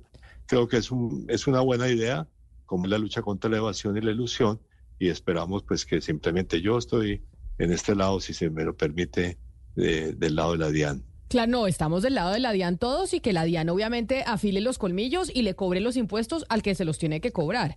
Pero sí se logrará a recoger semejante cantidad de dinero, doctor Ocampo, porque si se lograse recoger semejante eh, cantidad de dinero, pues quiere decir que se podría alivianar por otros lados ciertos tributos, ¿o no? Bueno, no, no, lo segundo, pero sí lo primero, porque, digamos, tributos se necesitan para, para financiar los programas de, del gobierno, todos los programas sociales. Pero yo, es decir, yo no tengo forma de, de controvertir, no tengo datos alternativos a los de la DIAN. Eh, hay una cantidad de pleitos, que es lo que me dijo el director de la DIAN, es una enorme cantidad de pleitos, entonces si se pueden eh, concertar eh, y llegar a acuerdos, eh, digamos, ellos estiman eso y yo tiendo a creerles que tienen la razón. Usted, eh, exministro Campo, dijo hace algunas horas que el estancamiento de la economía era consecuencia de decisiones tomadas durante el gobierno de Iván Duque. ¿No reconoce usted, doctor Ocampo, alguna responsabilidad del actual gobierno, sobre todo, como lo consideran algunos, por eh, la incertidumbre que generan sus decisiones y anuncios permanentes? Yo, no sé quién leyó ese, ese comentario en lo que yo dije, porque yo no dije eso. Eh, yo dije que el impuesto, el aumento de la tasa de tributación de las empresas se había hecho en la reforma del 2021, no en la reforma del 2022. Eso fue lo que yo dije. Ahora, yo no dije que eso era la causa de la, de, digamos, de la desaceleración de la economía. Eh, digamos, la, digamos, si, si, me van a, si me piden una opinión de cuál es eh, una de las causas, yo diría que, que lo que sí es una causa de la, de, digamos, de la desaceleración es el ajuste fiscal que ha, habido, ha tenido que hacer porque eh, este gobierno heredó un déficit fiscal y una deuda pública enormes del gobierno pasado, incluyendo este eh, déficit del Fondo de Estabilización de Precios de Combustibles, porque el gobierno pasado decidió no aumentar el precio de la gasolina cuando aumentaron los precios internacionales. Entonces, ese es, digamos, el ajuste, eh, hay que, había que hacerlo y se está haciendo, eh, y además está el ajuste eh, monetario, que fue el, el aumento de tasas de interés que adoptó el Banco de la República para frenar la inflación. Entonces, si usted me lo permite, esos, eh, esos elementos sí son par, eh, parte de la desaceleración económica eh, en, que está en curso, eh, pero pues no, yo no dije en ningún momento que la causa de la recesión eh, o la desaceleración económica es la reforma tributaria del gobierno Duque. Eso nunca lo dije y quiero aquí dejarlo absolutamente claro. Eh, a, a veces se le leen a uno mucho más de lo que uno dice. Eh, exministro Campo, a propósito de la desaceleración, eh, hay personas versadas en los temas económicos que han dicho que la causa no es, como está diciendo el gobierno, las altas tasas de interés, sino la baja capacidad de ejecución del gobierno y los mensajes que crean incertidumbre, como lo de, lo de quitar la regla fiscal o lo de hacer exploración en Venezuela en vez de en, Colombia. La, la pregunta para usted, pues que también es, está encaminada en saber cuál es realmente esa causa, además de la que ya nos dijo, es si usted que conoció este gobierno por dentro ve que esas dos causales que mencioné se pueden solucionar en lo que queda del gobierno o si es algo a lo que la economía colombiana se va a tener que acostumbrar, digamos, esos mensajes que crean incertidumbre y esa, ese nivel de ejecución pues que no es satisfactorio para las necesidades de la economía. ¿Usted ve que es posible que este gobierno corrija eso? Pues, pues eh, digamos, eh, en todos mis comentarios he dicho que, que hay eh, efectos internacionales que están afectando la economía, eh, incluyendo esta inflación y las altas tasas de interés. Es un fenómeno de carácter internacional, que obviamente en el caso colombiano, eh, pues el- su expresión es- son las altas tasas de interés del Banco de la República, ¿no? Entonces, ese sí es un factor que, que contribuye a la desaceleración. Como digo, yo también he dicho que el otro factor era el ajuste económico que había que hacer precisamente por los eh, desequilibrios fiscales y el desequilibrio en la cuenta corriente de la balanza de pagos eh, que dejó de este gobierno. Es un ajuste que había que hacer y que tenía que eh, reflejarse en una desaceleración de la demanda. Eh, pero bueno, eh, eso, digamos, en esa materia, yo diría un tercer elemento, sí es la, baja ejecución de- del gobierno, porque digamos, el ajuste fiscal ha terminado siendo mucho mayor que, la- que se había programado, eh, precisamente porque el gobierno no está pudiendo ejecutar, eh, digamos, los programas. Y algunos programas de, de, gasto del gobierno pueden ser muy buenos para reactivación, notablemente vivienda. O sea, el, presupuesto de vivienda de interés social se le eh, aumentó significativamente el, el monto de recursos, eh, tanto en la, en, en, en adición, pues el aumento de la eh, revisión del presupuesto que hicimos el año pasado, como en la adición presupuestal que presenté, yo fui el que la, la presenté y ahí hay unos recursos importantes para vivienda de interés social, entonces esperamos que la vivienda de interés social se reactive. Eh, también hay un atraso muy grande en los proyectos de infraestructura. Entonces, claro, la, la mejor ejecución del presupuesto es un factor de reactivación eh, que puede ser eh, muy importante. Doctor Ocampo, abro acá la página digital del diario La República y lo primero que tienen encabezado es una nota que dice Colombia tiene la tasa de renta corporativa más alta de los países de la OCDE. Y eh, pues hemos leído en los últimos días a exfuncionarios del gobierno de Iván Duque y exfuncionarios del gobierno de Gustavo Petro. Entonces usted un poco debatiendo de quién es la culpa o quién le subió más, quién le subió menos más allá de quién lo hizo, usted entiendo, dice, yo no le subí, sino yo quité descuentos, y José Manuel Restrepo dice, bueno, yo subí porque me tocaba, porque si no, el país explotaba. Más allá de quién, entre comillas, lo hizo o no, hoy en día, ¿usted cree que las empresas colombianas no pagan demasiados impuestos respecto al mundo, o, cree que así como estamos, pues eh, es un buen escenario? No, yo, bueno, yo acepto, o sea, yo lo que dije es que esto fue causa de la reforma tributaria del 2021 y, y creo que el, el ministro Restrepo lo, lo está diciendo. Eh, que la tasa del 35% es muy alta, sí, estoy de acuerdo, es muy alta. Eso lo dije en todos los debates del presupuesto. O sea, entonces necesitamos es que haya una reactivación de otras fuentes de, de ingresos eh, para, para poder eh, pasar una... Yo dije, eh, cuando era ministro, pues si logramos una reactivación fuerte de la, de la tributación, yo incluso presento un proyecto de ley para bajar la tasa de impuesto de la sociedad. Yo creo que ese impuesto hay que bajarlo, pero obviamente hay que bajarlo entre los... eh, de- de- Profesor Ocampo. Profesor. Ay, vamos a ver qué es lo que está pasando. Está reconectando, porque entiendo que estamos a través de, de WhatsApp y usted sí sabe cuándo le pasa eso, ¿no, Sebastián? Que dice reconectando, Busca porque re- se nos ah. fue. No, reconectando. Reconecta- Dice me, reconnecting. me pasa acá todos los días, que acá la, la señal no, no entra. Sin bien. embargo, es mejor la señal de WhatsApp, la, la señal que la señal de teléfono Y la directamente. calidad, Camila. Y la calidad. Es impecable, la calidad y cómo suena la voz versus el teléfono tradicional. Y además a uno lo ponen a calificar cuando termina la llamada de uno a cinco. Estrellitas, sí. ¿Cuántas estrellita. estrellitas pone? Pero yo, no sé, pero, pero Bogotá tiene zonas de guerra, ¿no han visto que hay en Bogotá hay tres cuadras que no existe la señal, se va y se vuelve a conectar ahí. Bogotá Radio es una de ellas, Sebastián. Pues va- ya reconectamos nuevamente al profesor Ocampo. Profesor Ocampo, lo estábamos precisamente escuchando, si no lo, lo perdimos en un momento dado, sobre la pregunta que hacía Sebastián acerca de si no tributaban mucho las empresas en Colombia, si comparativamente con otros eh, países no seríamos un país poco competitivo para poder hacer industria por cuenta de los altos tributos que termina pagando el empresariado en Colombia. Bueno, mi, respuesta sí es que la tasa de tributación de las empresas es muy alta eh, eh, y, ojalá se pueda bajar eh, en, algún momento. Digamos, tiene que haber una compensación, tiene que haber otras fuentes de, impuestos. eh. Entonces, por ejemplo, lo- de pronto necesitamos es que los, due- los las personas de ma- mayores ingresos que son dueños de las empresas digan que les cobremos como personas naturales y no como personas jurídicas. Yo estoy de acuerdo que hay que ver si se puede. De hecho, en el debate del presupuesto, de la, reforma tributaria, en varios momentos yo dije, la tasa de tributación del 35% es muy alta y ojalá se pueda bajar, pero tiene que bajarse cuando lo permitan las, las, pues, los márgenes fiscales, que, incluyendo la regla fiscal. Doctor Ocampo, bueno, se acerca el fin de año y ya vuelve a ponerse sobre el tapete el debate y el tema del salario mínimo. El salario mínimo, y entonces comienzan a escucharse voces. Ayer escuchamos, por ejemplo, dirigentes sindicales que decían que debe ser de dos dígitos y se pone un piso del 10% y un techo del, 10 del 20%.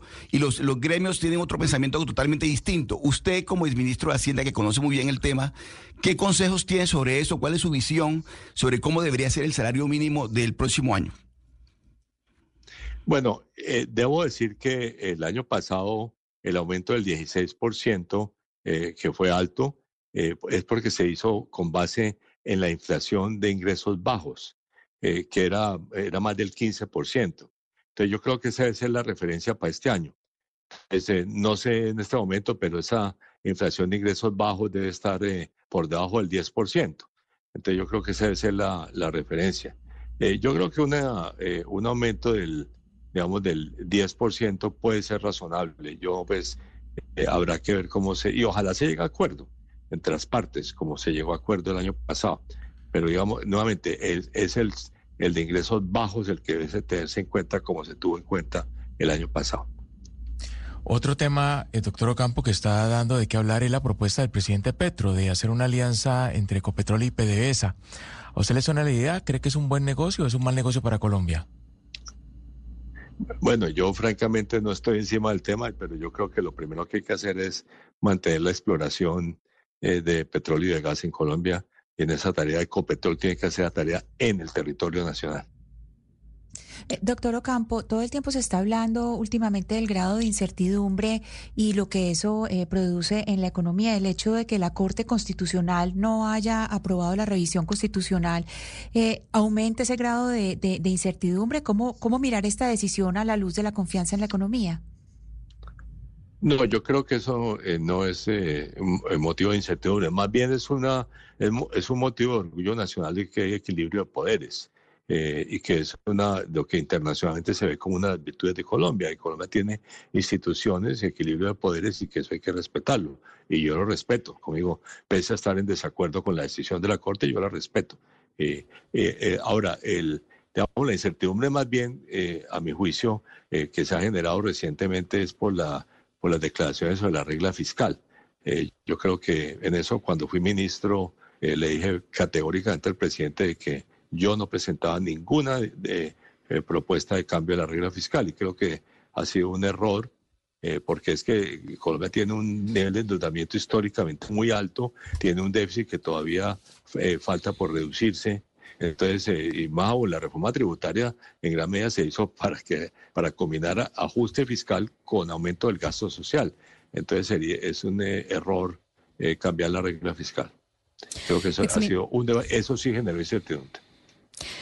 Exministro Campo, abrimos esta, este segmento del programa hablando del cambio de miembros de junta directiva de la nueva EPS y específicamente de los dos titulares y dos suplentes que representaban al gobierno que entiendo entraron, eh, que fue los que, usted, los que usted puso cuando usted eh, era ministro de este gobierno, por otros cuatro, dos titulares y dos suplentes que puso ahora el ministro Bonilla. ¿Usted cómo ve ese cambio, la salida, digamos, de los que usted había delegado y la entrada de otros, porque a juicio del ministro de Salud necesitan unos que estén muy alineados con lo que el gobierno quiere en materia de salud. Bueno, yo creo que los que estaban que yo puse estaban alineados con la, con la política de salud. Entonces yo no, francamente no entiendo la decisión de, de cambiarlos a todos. Creo que fue un error. Eh, y, bueno, pero ahí, hasta ahí llega mi opinión. Creo que los que había puesto yo eran muy buenos, incluyendo el mejor funcionario del Ministerio de Hacienda en tema de salud, que era uno de esos, miembros. Y yo sé que usted hasta ahí llega su opinión, pero obviamente frente a lo que está sucediendo con la nueva EPS y con la reforma a la salud que está pues un poco trancada en el Congreso de la República, ¿usted cree, profesor Ocampo, que los cambios en la nueva EPS al final es la intención o la materialización de los cambios en el sistema de salud a pesar de que no pase la reforma en el Congreso? Bueno, yo creo que la nueva EPS precisamente tiene un buen equilibrio eh, por las, las cajas de compensación eh, familiar son mayoría y espero que sigan siendo mayoría, eh, porque ellas son claves para, para cualquier proyecto de salud, el actual o el futuro. Pues es el profesor José Antonio Campo, que además fue ministro de Economía de nuestro país y que ahora pues lo tenemos, tenemos la posibilidad de consultarlo en múltiples oportunidades sobre la situación económica de Colombia y de lo que va a pasar en los próximos meses que vendrán. Profesor Ocampo, mil gracias por estar con nosotros hoy aquí en Mañanas Blue. No, encantado, encantado de estar con ustedes y bueno, aquí estaré de nuevo cuando quiera. Muchas gracias. Claro que sí, un saludo especial, 11 de la mañana, 44 minutos. José Antonio Ocampo, que fue el que logró pasar esa reforma tributaria que se aprobó en el 2022, la primera gran reforma que logró pasar el presidente Gustavo Petro. Esa era una de las grandes reformas sociales. La, primera, después se pasó Plan Nacional de Desarrollo, fue la segunda y ahora estamos a la espera de la de salud, de la laboral, de la pensional y pues si en algún momento se presenta la de educación. Sí, se aprobó en diciembre, Camila, y si uno mira desde que se anunció esta reforma tributaria en campaña, porque si es verdad, si hay algo que ha cumplido el presidente es eso, una gran reforma tributaria, pero desde ese anuncio hasta hoy la peluqueada ha sido tremenda. Empezó en 50 billones, acuérdense que era una reforma de 50 billones, después de 25, después de unas quejas finalmente se aprobó por 21 y más estos recortes de la Corte Constitucional, que bueno, el doctor Ocampo tendrá mejores cifras que nosotros, pero lo que dice, se ha, escrito en prensa es que el recorte es de entre 6 y 7 billones, entonces quedará pues finalmente en 15, 16 billones.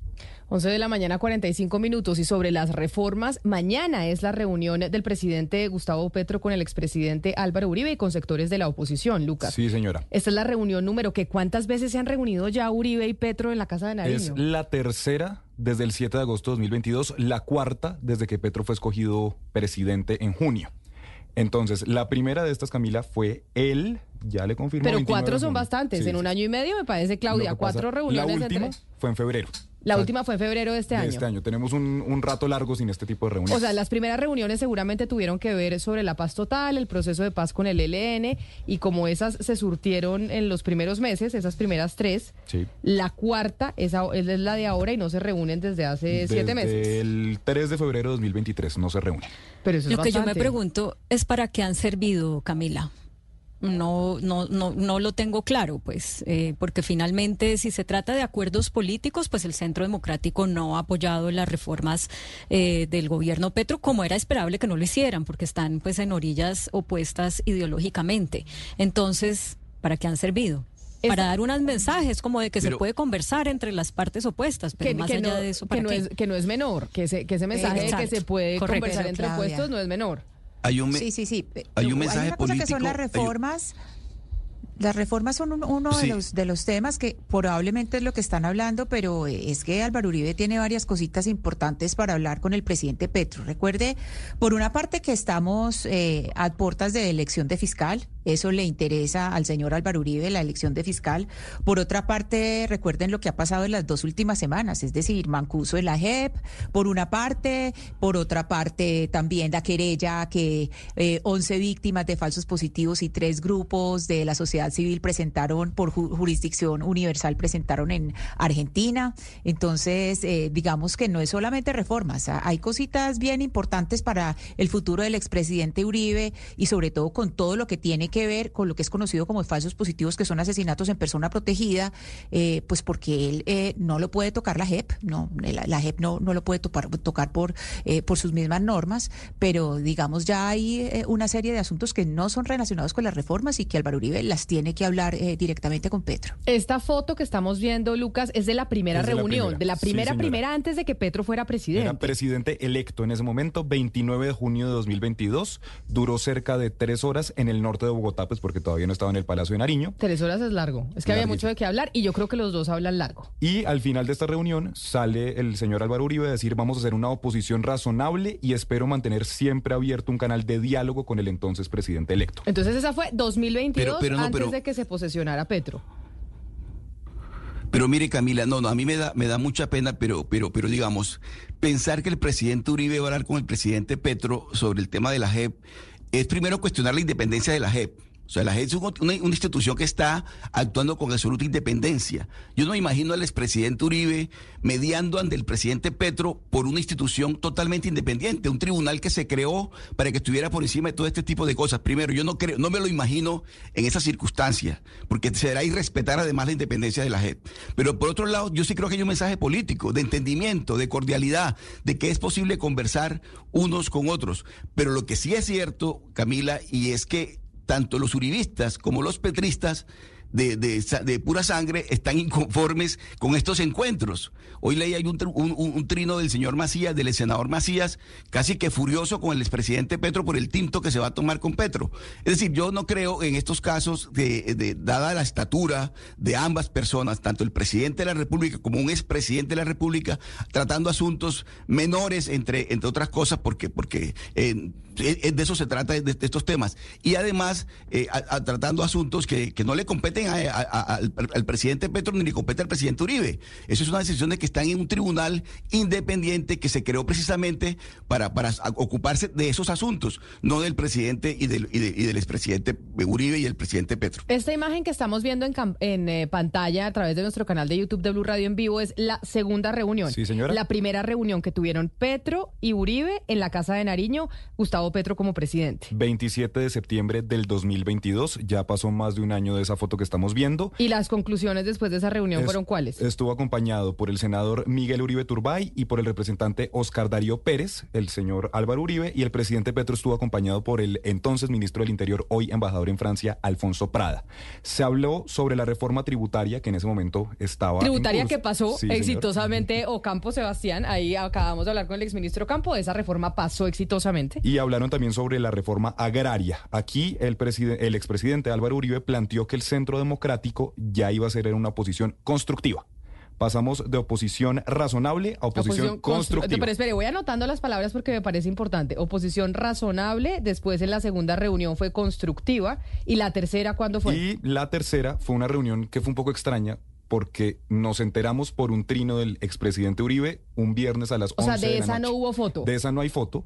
Estuvo el expresidente Álvaro Uribe con el presidente de Fedegan, José Félix Laforí, que sí subió un video y simplemente dijo que fue una reunión cordial donde se habló sobre la reforma a la salud y sobre la reforma laboral. Esto fue 3 de febrero de este año, Camila, que estaban trabadas en el Congreso. No, no ha cambiado No, pero ahí no nos dijeron que no hablaron del ELN y estoy segura que ahí tuvieron que haber hablado del tema del. ELN porque además yo no sé Ana Cristina, José Félix Laforí o Claudia si tienen el dato en qué momento empieza a estar en la comisión de representación pues No, del- desde el principio. desde el Desde principio. el principio, desde Sí. que arrancó. Sí, desde que arrancó, eh, él estuvo ahí.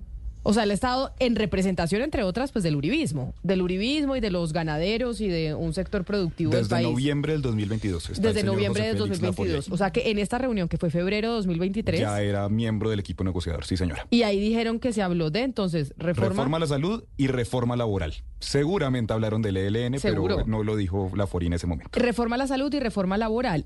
Y las conclusiones, ahí dijimos eh, eh, oposición constructiva. eh, O- pasamos de oposición Razonable, Razonable oposición constructiva. constructiva. Aquí no sabemos en qué tipo de oposición íbamos. Lo cierto es que desde febrero hasta noviembre no volvió a haber reuniones entre el expresidente Uribe y el presidente Petro, hasta la que vamos a tener mañana. No tenemos todavía confirmada la hora. Va a ser mañana en la mañana en el Palacio de Nariño. Tema central, por supuesto, la reforma a la salud.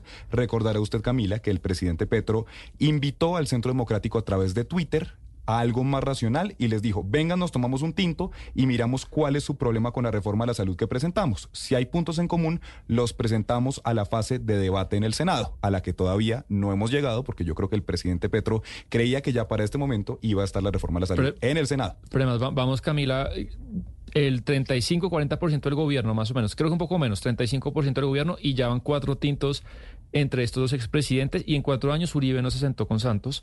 Y si uno dice ideológicamente, tecnocráticamente, con quien más hay afinidad, sin ninguna duda entre los gobiernos de Santos y de pero era tal un poco, no sé, el tema personal que creo que se notó que... Y que resquebrajó el país. que es la- que ese- sí, e- e- esa división, esa división entre esos dos líderes políticos dividió al país de forma significativa. Por eso es que el hecho de que Petro se siente con Uribe, pues sí es un mensaje importante. No, Más no allá de que las conclusiones no lleguen a nada, es importantísima la sentada. No, no lo critico y me parece bien, pero sí me llama la atención que con Santos eh, pues era un tigre y con Petro pues un osito eh, tierno.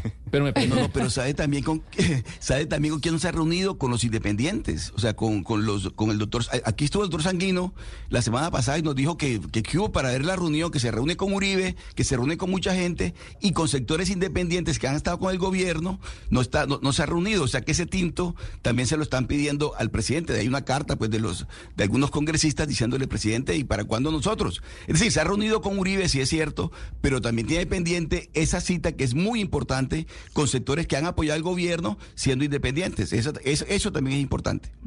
Y acuérdese, Sebastián, que además Iván Duque pasó cuatro años sin pronunciar el nombre eh, Juan Manuel Santos, que eso pues ya es un récord mundial. Fue capaz de pasar cuatro años sin nombrarlo, como si eso pues fuera una maldición.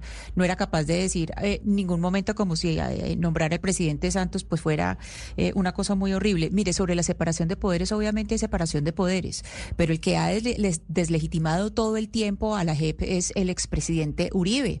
Y él en, en este momento ya tiene un cerco encima y por eso yo creo que eso, yo creo que es indudable que sobre ese cerco debe estar hablando eh, o, podría hablar con el, con el presidente Petro, que no solamente la conversación es una conversación de país, sino también sobre la elección de, la próxima fiscal, la elección de fiscal por una parte y por otra parte, pues, como ya, eh, digamos, los movimientos de víctimas por distintos eh, lugares, bien sea por justicia transicional, que es completamente independiente, en eso estoy absolutamente de acuerdo con Oscar, y como por fuera también hay una querella en contra. Entonces yo creo que, el- que él sí tiene, pues por, por supuesto que el expresidente Uribe tiene una preocupación que más de país, es una preocupación personal y que la, que la quiere hablar con el presidente Petro. Claro, pero eso de que la- pues, se cuestiona la independencia de la JEP por parte del exmandatario Álvaro Uribe, en eso podría llegar a coincidir incluso con Gustavo Petro. Acuérdese, Ana Cristina, que la JEP le respondió al presidente Gustavo Petro por su discurso en la ONU. Y creo que escribieron una carta si yo no me si no me equivoco en donde le decían que pues es inadmisible recibir órdenes sobre cuál debería ser el accionar eh, de la Justicia Especial para la Paz. No hubo una carta que le mandó la JEP al presidente por que- cuenta de su discurso en la ONU Pero adem- además acuérdese, Camila, que también pasó con Fiscalía. También ha pasado hace, hace tiempo con Fiscalía, que Fiscalía también le dijo un momentico, eh, señor Gustavo Petro, aquí hay separación de poderes. Entonces, es decir, el hecho de que eh, Uribe hable sobre Fiscalía, sobre elección de fiscal o sobre la JEP o sobre, sobre la querella internacional con eh, Gustavo Petro no quiere decir que Gustavo Petro tenga control sobre eso, que haya falta de, de, depende- de independencia de las instituciones. Quiere decir que Uribe está preocupado porque ya están pasando cosas que antes no sucedían y que eran absolutamente impensables. Y en el fallo de esta semana, por ejemplo, también se menciona Uribe, en el fallo de la JEP de esta semana también se menciona Uribe. Pues están pasando cosas que antes eran impensables. Pero va a ser difícil, Camila, que la agenda de temas sea muy amplia en esa reunión de Petro Uribe de las próximas horas. Yo creo que se van a limitar a algunos temas y el principal, obviamente, va a ser el, el tema de la reforma a la salud. ¿Sí? Además, porque no van a estar solos tomando tinto, ¿no? Van a estar allí congresistas invitados por el gobierno, va a estar el ministro de Salud, el ministro del Interior, el director del DRAPE, del, del DAPRE, sí, y por parte de, de Uribe y No, el pero Centro entonces pues, repitamos, el del, de presidencia va a estar el presidente Gustavo Petro, Sí, señora. el ministro Sí. del Interior Luis Fernando Velasco, Velasco. eh, el presidente, el director del DAPRE Carlos Ramón eh, González, Por supuesto, el ministro de Salud. el ministro de Salud el doctor Guillermo Alfonso Jaramillo, Y hay también, Camila, la doctora Laura Sarabia no estará por ahí porque ya siempre está presente. probablemente estará. Probablemente estará. Y porque ya, eh, tenemos- ¿cómo se Presidente dice? no siempre está. sí, ¿cómo se dice? El don de la ubicuidad Sí. tiene la doctora Laura Está Sarabia. Sí, ella está en todos lados. Y también, Camila, invitaron a usuarios y pacientes del sistema de salud colombiano, expertos, médicos y académicos. En lo que comparte el Centro Democrático dice que van a participar Gustavo Campillo, vocero de Pacientes Colombia, Gloria Quiseno, presidenta de la Asociación de Usuarios de Sanitas, Andrés Vecino, que es experto en sistemas de salud de la Universidad Johns Hopkins, Clemencia Mayorga del Colegio Médico Bogotá, Cundinamarca y Gabriel Carrasquilla, que es el presidente de la Academia Nacional de Medicina. Es que el eh, autor de la ley 100 del actual sistema de salud que tenemos hoy en Colombia, Oscar, es el expresidente Álvaro Uribe, cuando era congresista, ¿cierto? Claro, la ley Uribe, la ley 100. Exactamente, y él es uno, entre otras cosas, por eso es que él se apersona del tema. Recuerda usted que cuando, siendo, cuando, cuando fue congresista hizo parte de la comisión séptima. Uno pensaba que el doctor Uribe iba a estar en la comisión primera y no, estuvo en la séptima de asuntos de salud. Entonces, claro, él como congresista fue el, el, el autor de esa ley, la ley 100. Vamos a hacer una pausa porque sí, estamos expectantes de qué va a pasar con la reunión precisamente del eh, presidente Gustavo Petro con el presidente, con el expresidente Álvaro Uribe y también hoy tenemos otra reunión importante, ¿no? La de los cacaos en Cartagena. Por Lucas, Esa es la primera. En teoría debe empezar pronto porque debe, es un almuerzo. almuerzo. Sí, señora. tendríamos que averiguarnos el menú, qué van a almorzar. Vamos a ver si lo ¿Qué les, conseguimos y le cuento. qué les irán a dar allá en la casa de huéspedes a los cacaos, a los hombres más ricos de- del país que se van a reunir hoy precisamente en Cartagena en unos minutos con el presidente Gustavo Petro? Vamos a hacer una pausa y regresamos con la actualización de las noticias.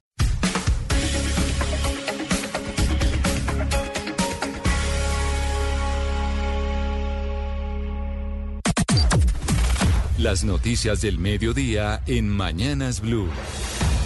Al mediodía, como siempre, empezamos a actualizarnos de lo que pasa en Colombia y en el mundo. Y Colombia está a la expectativa de la selección Colombia y su partido frente a Paraguay en el Estadio Defensores del Chaco a las 6 de la tarde en la sexta fecha de las eliminatorias mundialistas. Allá está nuestro compañero Cristian Marín, enviado especial de Blue Radio Asunción, Paraguay. Don Cristian, ¿cómo lo recibe Asunción? ¿Ya había ido usted antes?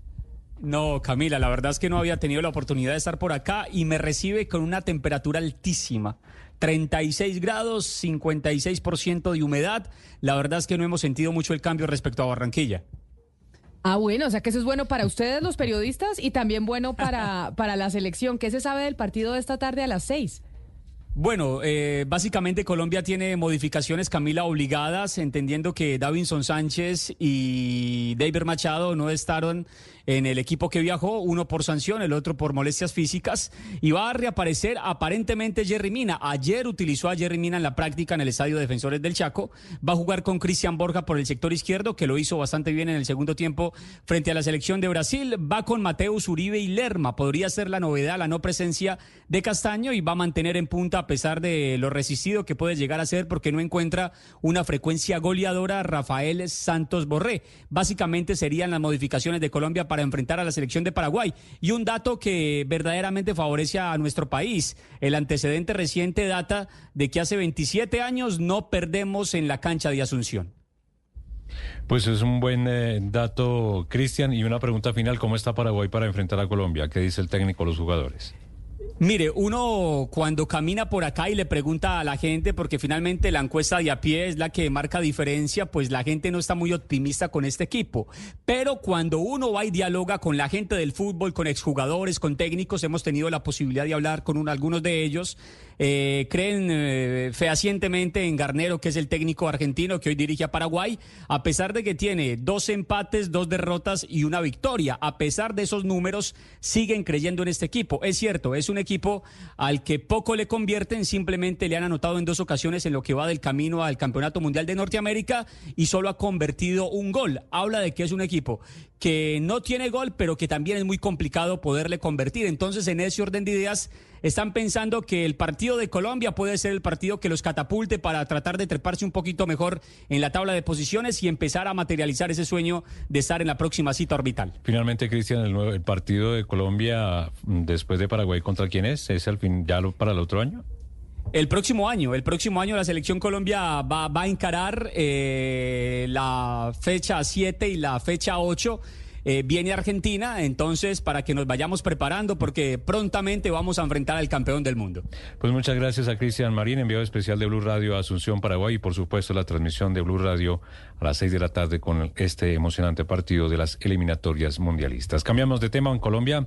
La Procuraduría abrió indagación eh, preliminar para establecer quiénes serían los responsables de una posible cartelización de contratistas desde Metro Parques de Medellín. Eso luego de las denuncias que en su momento hizo la veeduría Todos por Medellín y es un golpe contra la saliente administración en la capital antioqueña. Héctor Mario Santa, Héctor David Santa María. Luego de que la veeduría ciudadana Todos por Medellín denunciara ante la Fiscalía un presunto cartel de contratación entre los años 2020 y 2023 en Metroparques con otras 22 empresas por valor de 268 millones de pesos provenientes de la Alcaldía de Medellín, la Procuraduría General de la Nación abrió indagación previa en averiguación de responsables de posible cartelización de contratistas. Según la denuncia, Metroparque fue receptora de recursos además del INDER y el área metropolitana del Valle Aburrá y de ese valor 120 mil millones fueron entregados a las empresas a través de procesos direccionados y que en algunos casos se puede evidenciar la existencia de sobrecostos mediante diversas modalidades. La Procuraduría Segunda Delegada para la Contratación Estatal ordenó la práctica de pruebas testimoniales y documentales con el fin de establecer, entre otros, aspectos como el monto y origen de los recursos recibidos por Metroparques. También busca identificar e individualizar a los responsables de estas posibles conductas.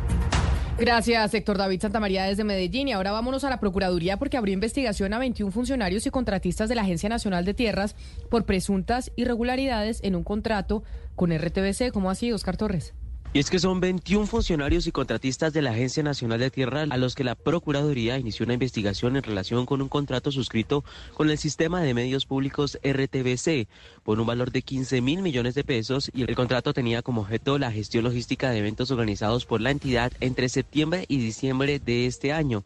Entre los funcionarios de la Agencia Nacional de Tierras bajo investigación se encuentran el secretario general Daniel Medina y otros nombres destacados como Nuri Luz Peralta, Julio César Cuastumal, Tony Luis Lozano y otros siete. La lista de implicados también abarca a los contratistas de la Agencia Nacional de Tierras, entre ellos Viviana Libreros, Melissa Palmera, Esteban Castaño y otros siete. Además se suma al subdirector de soporte corporativo de RTBC, Jorge Luis Arzuaga, quienes participaron en diversas fases de la estructuración del contrato. La investigación de la Procuraduría se centra en determinar si la suscripción de este contrato se ajustó a los estatutos internos de RTBC, ya que la experiencia atribuida no concuerda con el objeto social limitado a la función de programar, producir y emitir canales públicos de televisión, así como emisoras nacionales. Gracias, Oscar. Y cambiamos de tema porque hay una buena noticia desde Migración Colombia. Acaba de anunciar la instalación de 30 nuevas máquinas de Biomic en las cuatro terminales aéreas más importantes del país. Esto pues a propósito del usual crecimiento de los viajeros durante esta temporada de fin de año y también las largas filas que se registran en las diferentes terminales internacionales en nuestro país. Santiago Rincón, muy buenas tardes. Muy buenas tardes, Dan Camila. Yo creo que a ustedes también les ha tocado una filita en Migración Colombia un Ah, pero por diciembre o una Semana Santa. Sí, cualquier Tanto época. saliendo como, como entrando al país, filas muy largas allí en la zona de migración. Y precisamente para esta temporada de fin de año, pues ese es el anuncio, el Lobodan, Buen de las anuncio. 30 nuevas máquinas de Biomic en los principales aeropuertos del país. Y estas tienen una particularidad. Biomic, que para la gente que no lo sabe, es ese registro, ese paso por migración que se hace a través de los ojos. Hay una cámara que le lee más o menos el iris de los ojos y ya tiene todos sus antecedentes y puede hacer el registro mucho más rápido. Pero esta tiene, ah, estas máquinas tienen algo nuevo, estas 30, nue- eh, y es que las que están actualmente solo sirven o para los colombianos o para los extranjeros. Es decir, hay unas máquinas para colombianos y otras para los extranjeros. Estas que van a ser país. mixtas. Estas van a ser mixtas, sirven para ambos y van a permitir pues que se siga usando este sistema, según lo comentó el director de migración Fernando García. Es decir, que si antes solamente el 26% de los viajeros cada día utilizaba el Biomic, hoy lo utilizan cerca del 57% de los viajeros.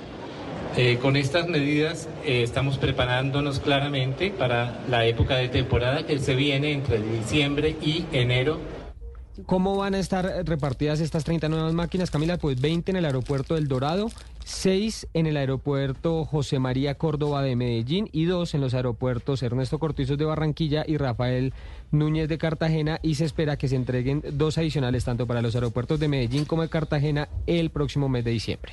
Pues uno valora el esfuerzo eh, porque 20 máquinas para el Dorado pues no es poca cosa, pero la verdad Camila le va mejor metiéndose por la fila de novio MIC, así usted esté registrada. A mí ya me ha pasado las dos últimas veces que he salido del país, es por ahí la tercera parte de la fila con el- la persona directa de migración en Ah, vez es de la un máquina. tip de viajera experta. No se vaya por el Biomic, váyase por el normal. No, yo hice la prueba y todo porque había una fila muy larga de Biomic y una fila como la tercera parte con funcionario y dije, me voy a meter a la de Biomic porque esta debe avanzar mucho más rápido. No. Yo siempre no me meto por la de familias, la que tiene, cuando uno va con Ah, menores de pues, 7 claro. años, esa es la mía, señoras y señores, que tiene su ventaja, la de los menores de 7 años. En el Huila, gracias. Eh, Santiago, buenas noticias. Bueno, a ver si, eh, Claudia, ense- ensáyelo ahora con esas 20 máquinas nuevas, a ver si le va mejor por el Biomic y no por la normal. Por ahora la fiscalía acusará formalmente al exgerente del club El Nogal y dos exfuncionarios por la muerte del empresario mexicano Luis Fernando Yanelli, que falleció en el 2014 por inhalar monóxido de carbono en una habitación del hotel de ese club. Juanita Tobar.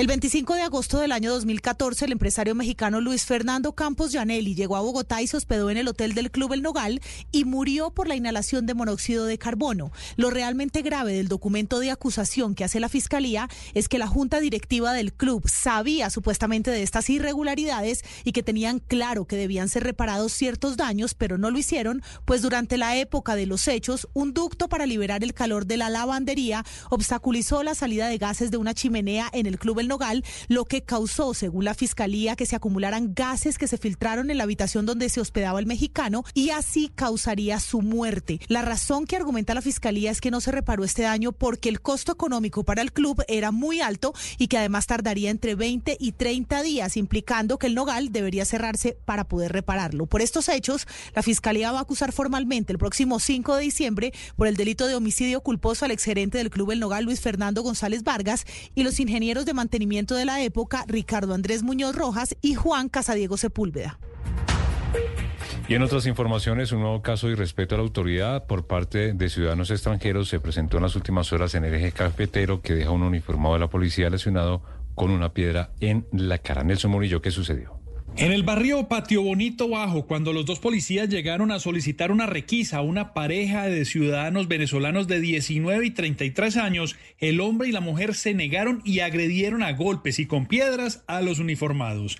Incluso familiares de la pareja también intentó generar una azonada contra los policías. El comandante de la policía en el Quindío, coronel Pedro Saavedra, reconoció que este tipo de hechos son frecuentes en el Quindío. Sí se presenta eh, bastante aquí en este departamento, eh, donde hemos recibido eh, lesiones, hemos recibido la agresión de estas personas, como lo repito, porque están bajo el, el licor, bajo esta droga. Y pues eh, siempre hemos pedido y el mensaje es la convivencia y es importante allí en donde vean a la policía como ese apoyo Mientras el subintendente de la policía se recupera del golpe en la cara con una piedra, la pareja será procesada por violencia contra servidor público. 12 del día, 11 minutos y una situación muy compleja se sigue viviendo en Santa Marta porque el Tribunal Superior de esa ciudad ordenó al Consejo Nacional Electoral que en las próximas 48 horas defina una demanda que busca la revocatoria de la inscripción del candidato de Fuerza Ciudadana Jorge Agudelo. Mejor dicho, todavía no se sabe quién es el próximo alcalde de Santa Marta, Willy Agudelo. En Santa Marta continúa la incertidumbre de quién será el próximo alcalde de la ciudad. En medio de los escrutinios distritales, el Tribunal Superior de Santa Marta le ordenó al Consejo Nacional Electoral que en el término de 48 horas tome una decisión de fondo de si Jorge Agudelo está o no inhabilitado. En conversación con Blue Radio, el abogado Rosenberg Rivadeneira analizó el alcance de esta decisión. La sentencia de 20 de noviembre del 2023 ordena al Consejo Nacional Electoral resuelva las peticiones de revocatoria de inscripción del candidato Jorge Agudelo, ratificando la competencia que sobre el particular tiene dicho ente, pese a haberse realizado la jornada de elecciones. Tratamos de conocer el concepto del abogado Donaldo Duica, quien representa a Jorge Agudelo en este proceso, pero aseguró que no puede dar declaraciones porque revelaría los argumentos con que defenderá a su cliente. Se espera que este miércoles se conozca cuál es la decisión del Consejo Nacional Electoral sobre la candidatura de Fuerza Ciudadana.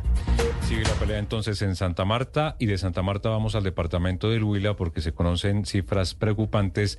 Más de 4.000 mujeres han sufrido algún tipo de violencia, siendo la violencia física y sexual las de mayor incidencia. Silvia Lorena Artunduaga. Durante el 2023 en el Huila se han reportado 4.100 casos de violencia contra la mujer. La mayor preocupación para las autoridades es que de estas cifras, cerca de 2.000 son por violencia física y más de 1.200 corresponden a violencia sexual. Claudia Marcela Maya, secretaria de la Mujer del departamento. Las cifras que hoy nos entrega la Secretaría de Salud nos dicen que hoy son 4.100 mujeres entre menores de edad y mujeres adultas que han sufrido algún tipo de violencia, siendo la violencia física la más predominante y la violencia sexual, una cifra que es alta pero que desafortunadamente vemos que tiene más incidencia es hacia nuestras niñas y nuestras jóvenes. Desde agosto que se inauguró la Casa Refugio para la Mujer, que tiene capacidad para albergar a 15 mujeres víctimas de violencia, se han atendido un total de seis.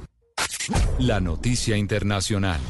En el mundo, el primer ministro de Israel, Benjamín Netanyahu, está reunido a esta hora con el gabinete de guerra y en 30 minutos hará lo mismo con el gabinete de seguridad para tratar la liberación de los rehenes secuestrados por Hamas tras el ataque a Israel el pasado 7 de octubre. Espero que haya buenas noticias pronto, dijo Netanyahu. El pacto con Qatar como mediador sería así, según fuentes de seguridad. Un alto al fuego temporal de cinco días, durante el cual serán liberados 50 rehenes en manos de Hamas a cambio de 300 prisioneros palestinos en Israel. Además, los liberados serían niños y mujeres y su liberación se realizaría por etapas. Diez prisioneros israelíes por día.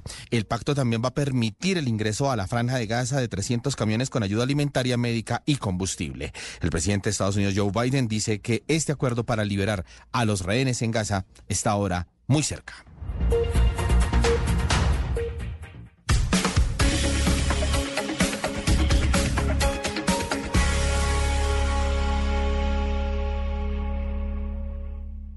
Llega el mediodía. Y en Mañanas Blue continúa el análisis y el debate. Dirige Camila Zuluaga. Son las 12 del día, 15 minutos. Aquí seguimos con ustedes en Mañanas Blue. Les damos la bienvenida a quienes estaban en sus noticias locales en Cali, en Barranquilla, en Medellín, en Bucaramanga. Seguimos conectados en la emisión central de Mañanas Blue. Los vemos y nos pues, los leemos a través de nuestro chat en nuestro canal de YouTube Blue Radio en vivo y también en el 301-764-4108.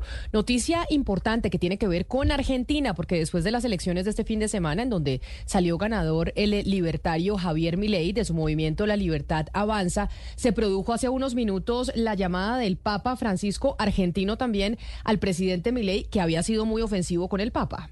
Llamada que sorprende por eso, Camila, porque hay que recordar que Javier Milei ha calificado al Papa Francisco como imbécil, dijo que es el representante del maligno en la tierra, que siempre está parado del mal, y en una entrevista con el expresentador de Fox News, Tucker Carlson, dijo que el Papa tiene afinidad por los comunistas asesinos y viola los diez mandamientos al defender la justicia social. Hay que recordar que después de esto se disculpó para antes del balotaje y pues lo cierto es que la noticia que llega desde Argentina es que el Papa Francisco llamó a Javier Milei para felicitarlo por su victoria del pasado domingo. Dicen eh, que el diálogo fue muy bueno, que Milei le ratifica la invitación al sumo pontífice para visitar Argentina, porque hay que recordar que aunque el Papa es argentino, no ha visitado Argentina y aclaran que en todo momento se dirigió a él como su santidad, por fortuna. Así que el diálogo fue respetuoso, Camila. Ay, pues qué maravilla, porque de eso se trata, más allá de que en campaña se, hayan dicho unas y otras cosas, que bueno, que el Papa haya llamado al señor Milei y que el señor Milei haya sido supremamente respetuoso. y respetuoso también fue el encuentro de esta mañana que tuvo con Alberto Fernández, finalmente se dio ese ah, encuentro. sí, porque estábamos diciendo quién sabe cómo irá a hacer ese encuentro y cómo irá a hacer el empalme. Aunque la foto que comparte la portavoz de Alberto Fernández, pues no es que tengan cara de muchos amigos. o sea, los que están conectados con nosotros a través de nuestro canal de YouTube de Blue Radio en vivo. Bueno, lo que pasa es que Javier Milei nunca tiene cara de buenos amigos, él siempre sale como con con cara de bravo. Alberto Fernández a veces es un poco más sonriente. Sí, pero ahí sale con una cara, de cementerio. Eso es como cuando los papás divorciados se encuentran en el colegio y no se saludan, están así. Pero están, ahí están tomando agua o están tomando vino. Sí, señora. Pero en copa de agua. vino. Agua en copa de vino. Esto es en la Quinta de los Olivos, que es la residencia del presidente de Argentina, que como le contaba ayer, ya dijo Javier Milei, que no va a despachar desde la Casa Rosada, sino que él quiere despachar desde ahí para poder, desde que se levanta hasta que se acuesta, estar trabajando 24-7. Oiga, Camila, interesante saber cuáles de los mandatarios, sobre todo los de izquierda, van a negarse a asistir a la posesión de mi ley. Ya por lo menos Lula da Silva anticipó que no se iba a aparecer por allá en, en ese acto, ¿no? ¿El presidente no Gustavo Petro irá o no irá el presidente Petro, Eh, que obviamente ha puesto una unos trinos pregunta. muy complejos? Va a ir, Camila, al de Ecuador, al de Daniel Novoa, que es este jueves. Ya confirmó su asistencia el presidente Petro. Y de momento, para, para Argentina, eh, confirma el expresidente Jair Bolsonaro y el presidente Nayib Bukele del Salvador. Y ya, el- Claro. y entonces no dijo que Lula no va Ah, al... Lula, Lula dijo que no, que porque se No, es que Milei sentido dijo que. Lula era un corrupto No, no, no, pero es que, comunista. perdón, para que vayan a la posesión primero tienen que invitarlos. O sea, primero tienen que invitarlos Milei a la posesión. Y yo no creo que Milei los vaya a invitar. Pero, es decir, pero ¿por ¿cómo qué no? ¿Por qué no? Por eso pongo como ejemplo la llamada del Papa Francisco a Javier Milei, que con el que más ofensivo fue el señor Milei fue precisamente con el Papa Francisco. y Camila, mire lo que nos está contando zurdos, Lucas, que lo que nos está dice contando Milei, Lucas. a los zurdos, Camila dice Milei, a los zurdos ni agua. Decir, Milei, es decir, una cosa es el Papa, por supuesto. el- pero el Papa, favor, no, el Papa. no le dijo que era un zurdo, Pero le hay que dijo que es el más Hay que comunista de invitar a todos. Nicolás Maduro. Ni, Camila, hay que invitar a Nicolás Maduro y a Díaz Canel. No los va a invitar, no, no los va a invitar Hugo, Hugo Mario y Gonzalo. No, no los va a invitar. Pues por sea, temas diplomáticos, si usted le Maduro. pregunta a la gente eh, experta en temas de diplomacia, diría que sí, porque uno quiere tener buenas relaciones con toda la región. Con toda la región que se quiere tener buenas relaciones. además se voy- le, le voy a contar, Camila, no los va a invitar para no exponerse a que le digan que no. O sea, no los va a invitar para que no, para no exponerse a que estos señores que no lo quieren le digan que no. Entonces ¿Cuándo va a decir, no los invita. ¿Cuándo es la posesión de 10 de Javier diciembre? Camila. Ah, ya, Estamos a estamos a, 20 nada. días, ah, es que ellos apenas ganan la elección, de unas eh, se posesionan. Aunque ayer no es como saca acá. un comunicado, el primer comunicado de la oficina del presidente electo, y dejan clarísimo, dice, hasta el 10 de diciembre este país es responsabilidad del señor Alberto Fernández y del señor Sergio Massa. A partir del 10 de diciembre sí es conmigo, porque ya dijo que tampoco va a anunciar más miembros de su gabinete, porque dice que lo van a querer sabotear. Claro, y es que ha venido anunciando un montón de privatizaciones, es lo que se ha comentado a nivel internacional. Pero usted dice, el señor Milei, Los Olivos, ese- esa imagen, si nos ayudan los de nuestro canal de YouTube, esa, esa imagen es desde donde va a despachar el nuevo presidente argentino. Sí, señora, no en la Casa Rosada como es usual. Y él dijo que iba a despachar desde ahí porque quiere trabajar todo el día, 24/7. Y yo le preguntaba a usted, ¿el señor no tiene familia? ¿Sí tiene familia? Usted me dijo, el señor tiene cuatro perros, tiene una novia que es imitadora y que es periodista, influencer, y una hermana muy influyente en él. Eso es lo que sabemos de la familia de Javier Milei y de su vida privada. ¿Sabemos algo más de este enigmático personaje que obviamente ha llamado la atención del mundo por cuenta de haber salido elegido como presidente de Argentina? Pues es, enig- es enigmático en algunas cosas, Camila. Como le contaba ayer, se han inventado que pagó por clonar a sus perros. Esto no lo sabemos porque si hay un tema que es tabú para él y que no toca, es el tema de sus perros. Le cuento que en su juventud fue arquero. No. Jugó en las divisiones inferiores de un club que se llama Chacarita Juniors y dicen sus compañeros que era decidido y apasionado y que fue ahí donde se ganó el apodo de El Loco Milei. Finalmente, cuando ya tuvo que entrar a estudiar, se aparta del fútbol, entra a estudiar economía en la Universidad de Belgrano. No solo fue esto, sino que fue líder cantante de una banda de rock. Pues tiene pinta de cantante de rock. Sí, la- melena la tiene. Sí, la melena la tiene sin duda, Esta por eso es banda el león. Se llamaba Everest. Camila hacían algunos temas propios y sobre todo covers de los Rolling Stones, que es su banda favorita. Y su debut... Hay un video de esta mañana cuando se dirigía al, al encuentro con, con Fernández en Los Olivos. eh, hay un video de él y va en su carro y se, va, se va- hace que paren el carro, se baja del carro y saluda a unos niños que iban en un bus para el colegio. Entonces él se, se, se baja y los saluda y todos los niños muy contentos. Es decir, habla de un personaje desprevenido, de- jovial. Y, y llama la atención porque en el video efectivamente él para el carro, el, el conductor, y él saluda a los niños. De tal manera que, bueno, vamos a prepararnos para encontrarnos un presidente Ah, mire, ahí- ahí- ahí- ahí totalmente estamos viendo. a los que hemos visto. Ahí estamos viendo la imagen de cuando eh, va en un carro, eh, no ese es un Volkswagen Jetta, yo Sí, creo, un Volkswagen. Jetta negro se baja. Mírenlo. Claro, es que él es un showman. Acuérdese que él trabajaba en televisión. Él- eso lo tiene parecido a Trump. Y es que sabe cómo funciona el show y lo supo manejar a su favor, a su favor en las elecciones presidenciales. Tanto así que es el próximo presidente de Argentina. Exactamente, los niños quedan felices. Imagínense ustedes, lo saludó el presidente de la República. La banda favorita del señor Milley es Los los, Rolling Rolling Stones. Stones, En sí, una de esas, el- en uno de los viajes que vaya a hacer a Estados Unidos, Gonzalo, le, le coincide con la, con la gira que tienen los Rolling Stones que ya anunciaron para el 2024 en ese país.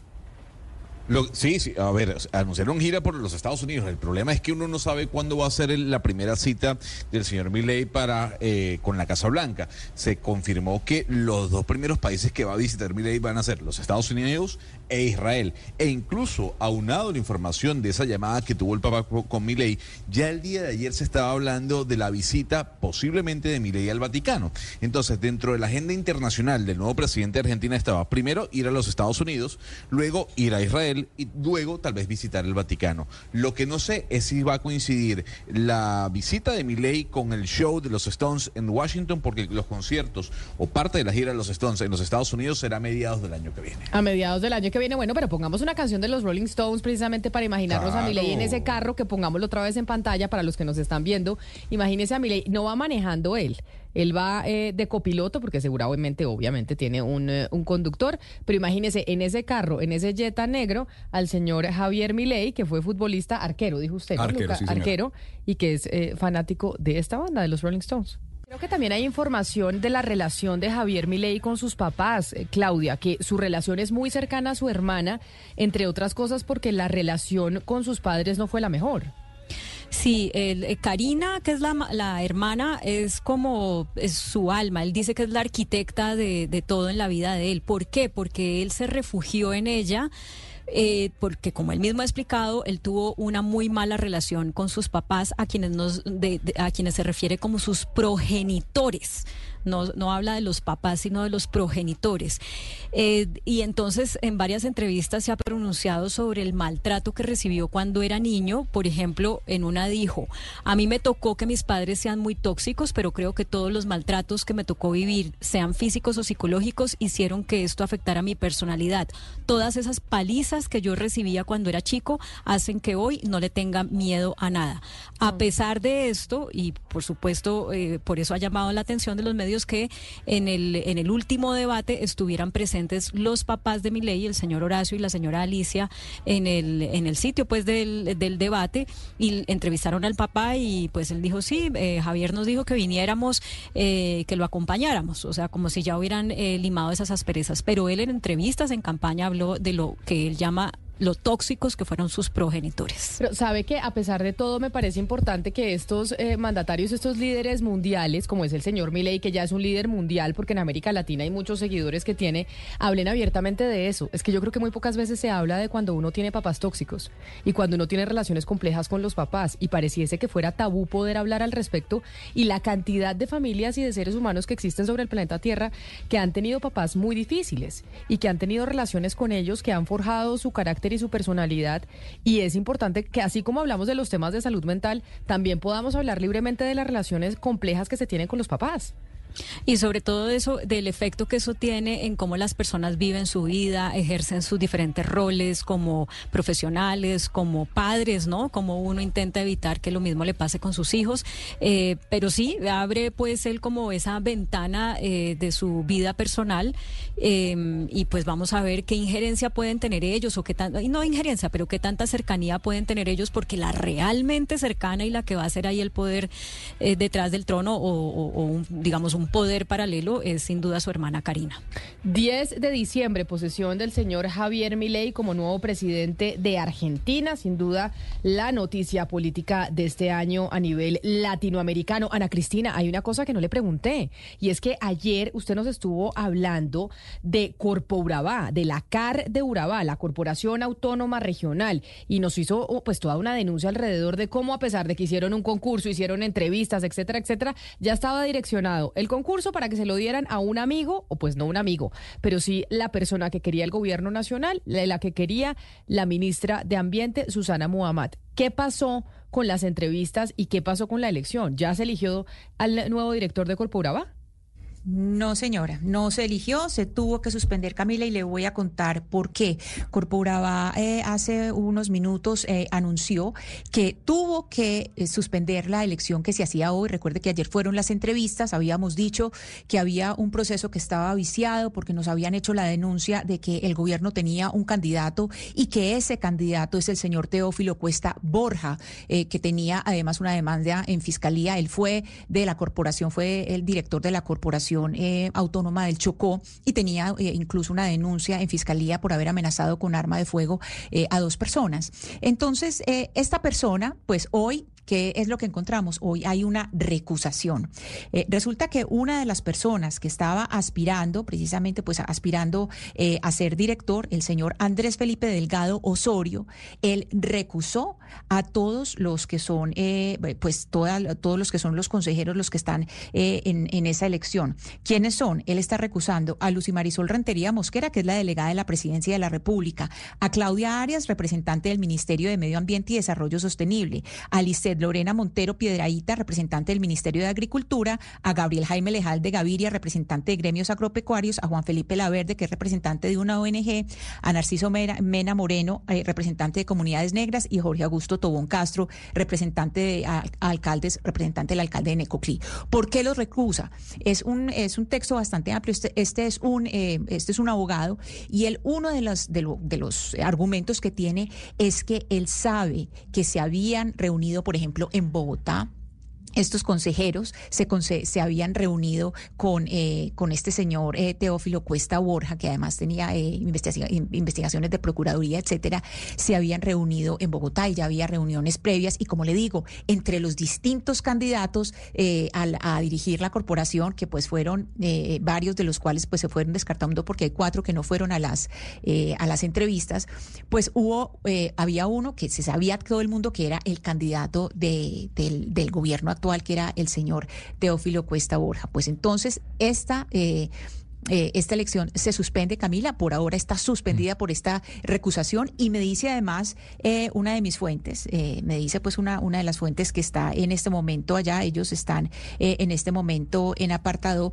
una de las cosas eh, que me cuenta es que la vicepresidenta eh, Francia Márquez ya dijo que, que bueno, que por qué no se iban a mover, que se movieran eh, porque tenían que votar por una persona que favoreciera las comunidades étnicas. Entonces que había presión no solamente del Ministerio de Agricultura, de, de Ambiente, sino también por parte de vicepresidencia. Eso es lo que me dicen mis fuentes desde Urabá. En cambio, Ana Cristina y Camila, la CBC, que es la Corporación Autónoma Ambiental del Valle del Cauca, tiene director. Fue reelegido Marco Antonio Suárez eh, como director para el periodo 2024-2027. Yo ayer cometí la imprecisión porque en octubre se aplazó el proceso, pero a comienzos de noviembre se reeligió al abogado Suárez Gutiérrez y en consecuencia el, Consejo Directivo, por mayoría, pues ha eh, definido que el señor eh, Suárez va a ser el director de la corporación hasta el año 2027, Camila. Mire, Hugo Mario y Camila y Ana Cristina, en la, en la Corporación Autónoma del Atlántico, la CRA, también ya, fue elegido el director. Yo ayer también cometí la imprecisión de decir que se estaba cometiendo una estaba, se estaba llevando a cabo la selección del nuevo director. Fue elegido el doctor Jesús León Incinares, Camila, el pasado 26 de octubre. O sea, fue una, una elección, fue reelegido realmente porque ya viene de- de- desde el 2020. De tal manera que el doctor Jesús León Incinares es el director de la CRA, la Corporación Autónoma Regional del Atlántico, y hasta el 2027. Eso hablando entonces de qué pasó ayer con eh, Corpo Urabá y de la elección del nuevo director eh, de la CAR y de las CAR, porque son tan importantes, las CAR por los, eh, por los permisos que dan en términos ambientales, pero sobre todo por el manejo que tienen que hacer cuando hay algún tipo de trastorno en el clima. Ana Cristina, pero hablemos de otra cosa que pasó ayer en su región y que le compete a usted, lo que pasó con el secretario privado de Daniel Quintero, Juan David Duque, que era el secretario privado de Daniel Quintero, pero a pesar de la renuncia del alcalde Quintero, él seguía trabajando con quien era el alcalde ahora pues encargado, el que está al frente de Medellín en estos momentos, que lo declararon insubsistente y es la primera vez que se declara insubsistente a alguien en Medellín. Sí, así es, Camila, es sin precedentes ahí para que vayamos viendo que la moción de censura sí puede, sí puede servir. Se hizo una moción de censura que declaró insubsistente al secretario privado del alcalde encargado, Óscar Hurtado. Eh, Juan David Duque, pues eh, hay eh, eh, varios asuntos que hay ahí.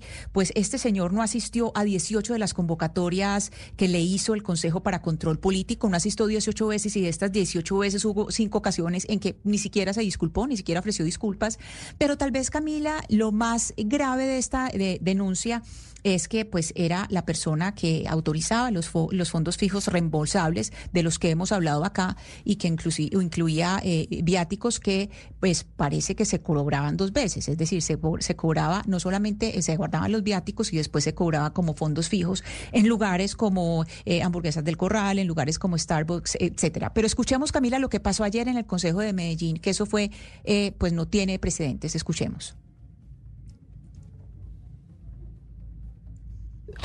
Eh, ¿Tenemos el audio listo? A ver, el audio, tenemos el audio de Medellín.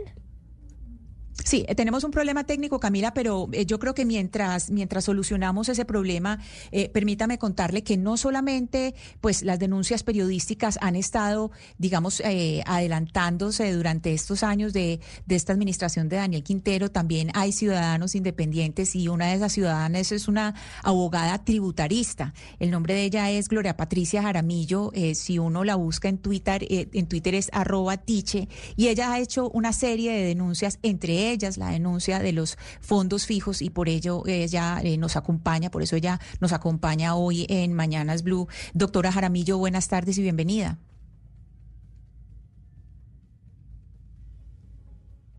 Doctora, Jaramillo. Doctora Jaramillo.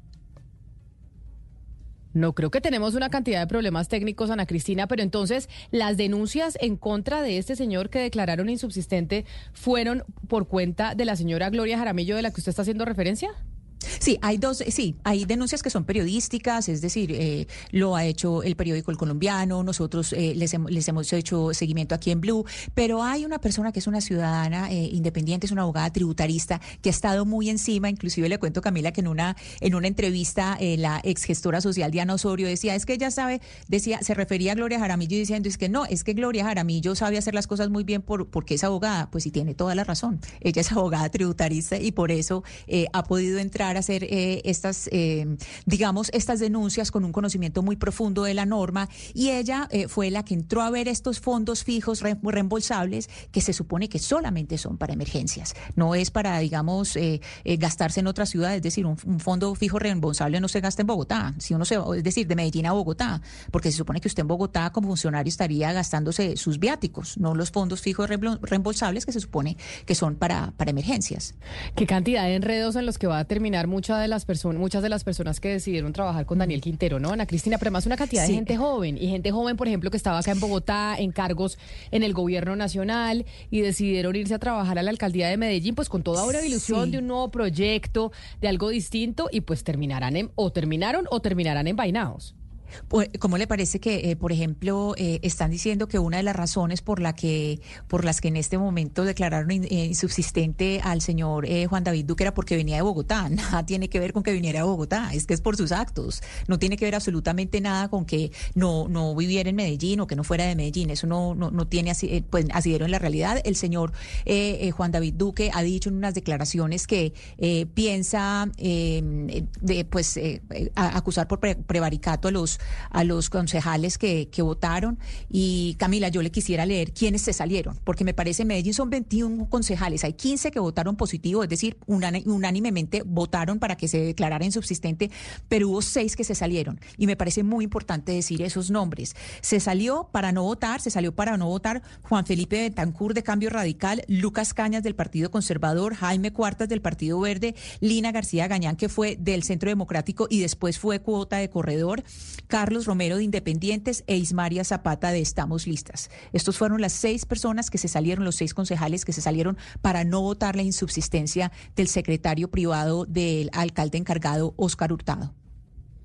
Ay, pobre gente. Vamos a ver en qué termina eso, en, qué termina eh, toda la gente que se fue a trabajar con Daniel Quintero y que eran muy jóvenes y como le decían a Cristina, tenían toda una evolución de un nuevo gobierno y de todo un proyecto político que claramente Daniel Quintero sigue diciendo que tiene la posibilidad de llegar a la presidencia de la República 12 del día 37 minutos.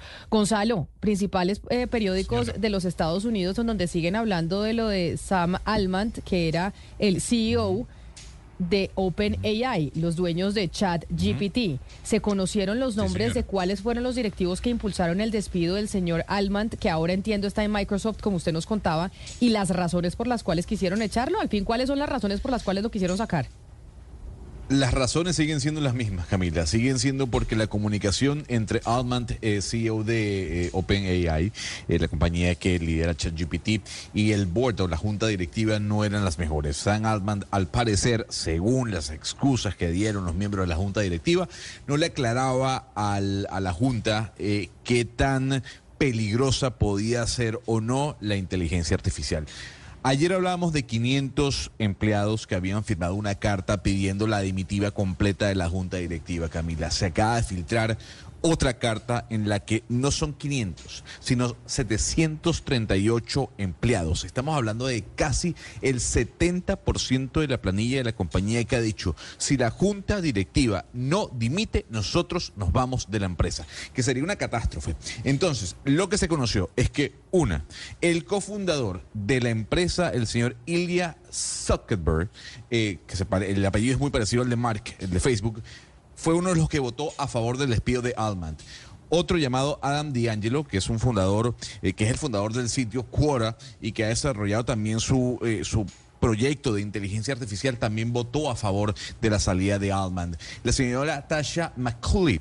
Tasha McCulley es además em, esposa del actor Joseph Gordon-Levitt y hay que decir que es una científica que ha trabajado en diferentes eh, compañías de Silicon Valley. Y para finalizar, Camila, la directora de estrategia en el Centro Tecnológico de Seguridad de Georgetown y además... Pero eso muy bien, eh, Gonzalo, esos son, los de la Junta, pero ya sabemos por qué votaron para que lo sacaran.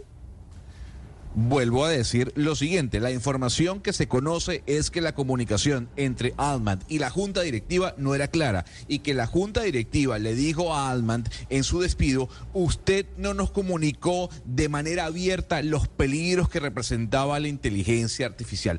Eso es lo que se conoce hasta el momento y lo que dicen los trabajadores de la empresa es, Oiga, ¿cómo así? La empresa volando, el señor abierto, daba charlas, explicaba lo que significa la inteligencia artificial y lo que significaba su plataforma, cómo podía beneficiar al mundo su plataforma y estos señores de la noche a la mañana le dan una patada. Pues lo que se sabe es que la única excusa que dieron es Sam Altman no le comunicaba lo que significaba su tecnología al board de manera clara y abierta. Imagínese, si el board tenía semejante miedo, no vamos a tener miedo, Claudia, nosotros, o yo no sé si usted le tenga miedo o no a la inteligencia artificial, pero si la junta de OpenAI, los dueños de ChatGPT decían, este señor nos explicó el impacto para la humanidad que tenía la creación de este sistema, algoritmo, bueno, como se llame, ¿Qué podemos esperar nosotros que seguramente no tenemos conocimiento ni del 000.1% de lo que eso puede hacer?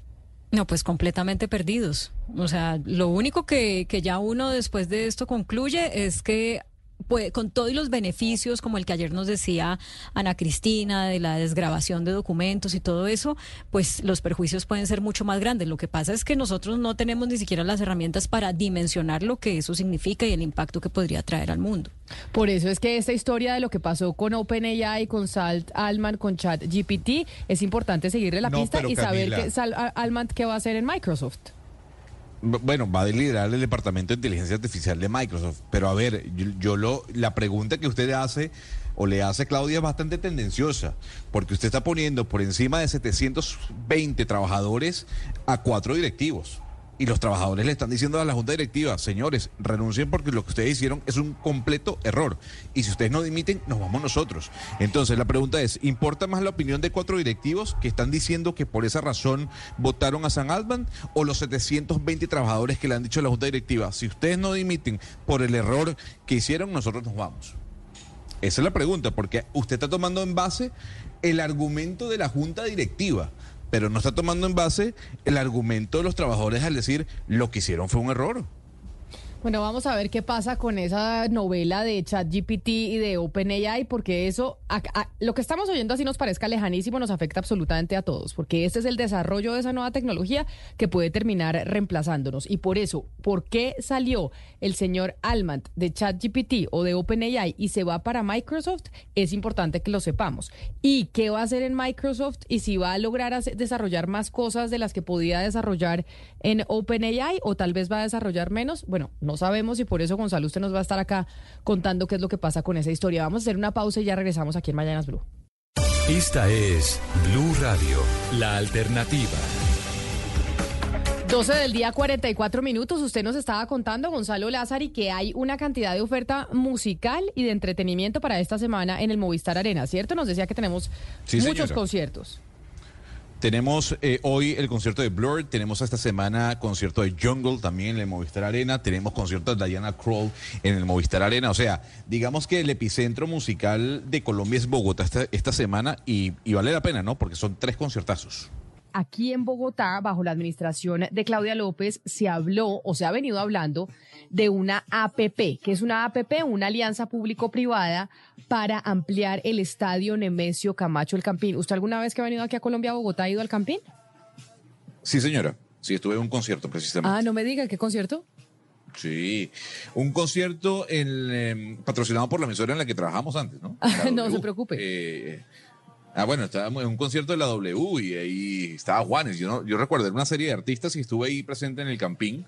eh, y sí vi la modernización que quiere hacer eh, Claudia López con todo ese centro deportivo. Pues lo que estamos viendo en pantalla precisamente es el proyecto. Quienes están conectados con nosotros a través de nuestro canal de YouTube pueden ver como los renders de lo que se quiere hacer en el estadio Nemesio Camacho El Campín, Lucas, que es con una ampliación y se quiere hacer pues un gran estadio, pero además un centro comercial, un hotel. ¿Qué es lo que quieren hacer ahí? Esto se va a llamar, Camila, el nuevo complejo deportivo y cultural El Campín. Se van a destinar, según anunció la alcaldía, 2.4 billones de pesos. La idea es iniciar el próximo año y esto se demoraría cuatro años y medio en total.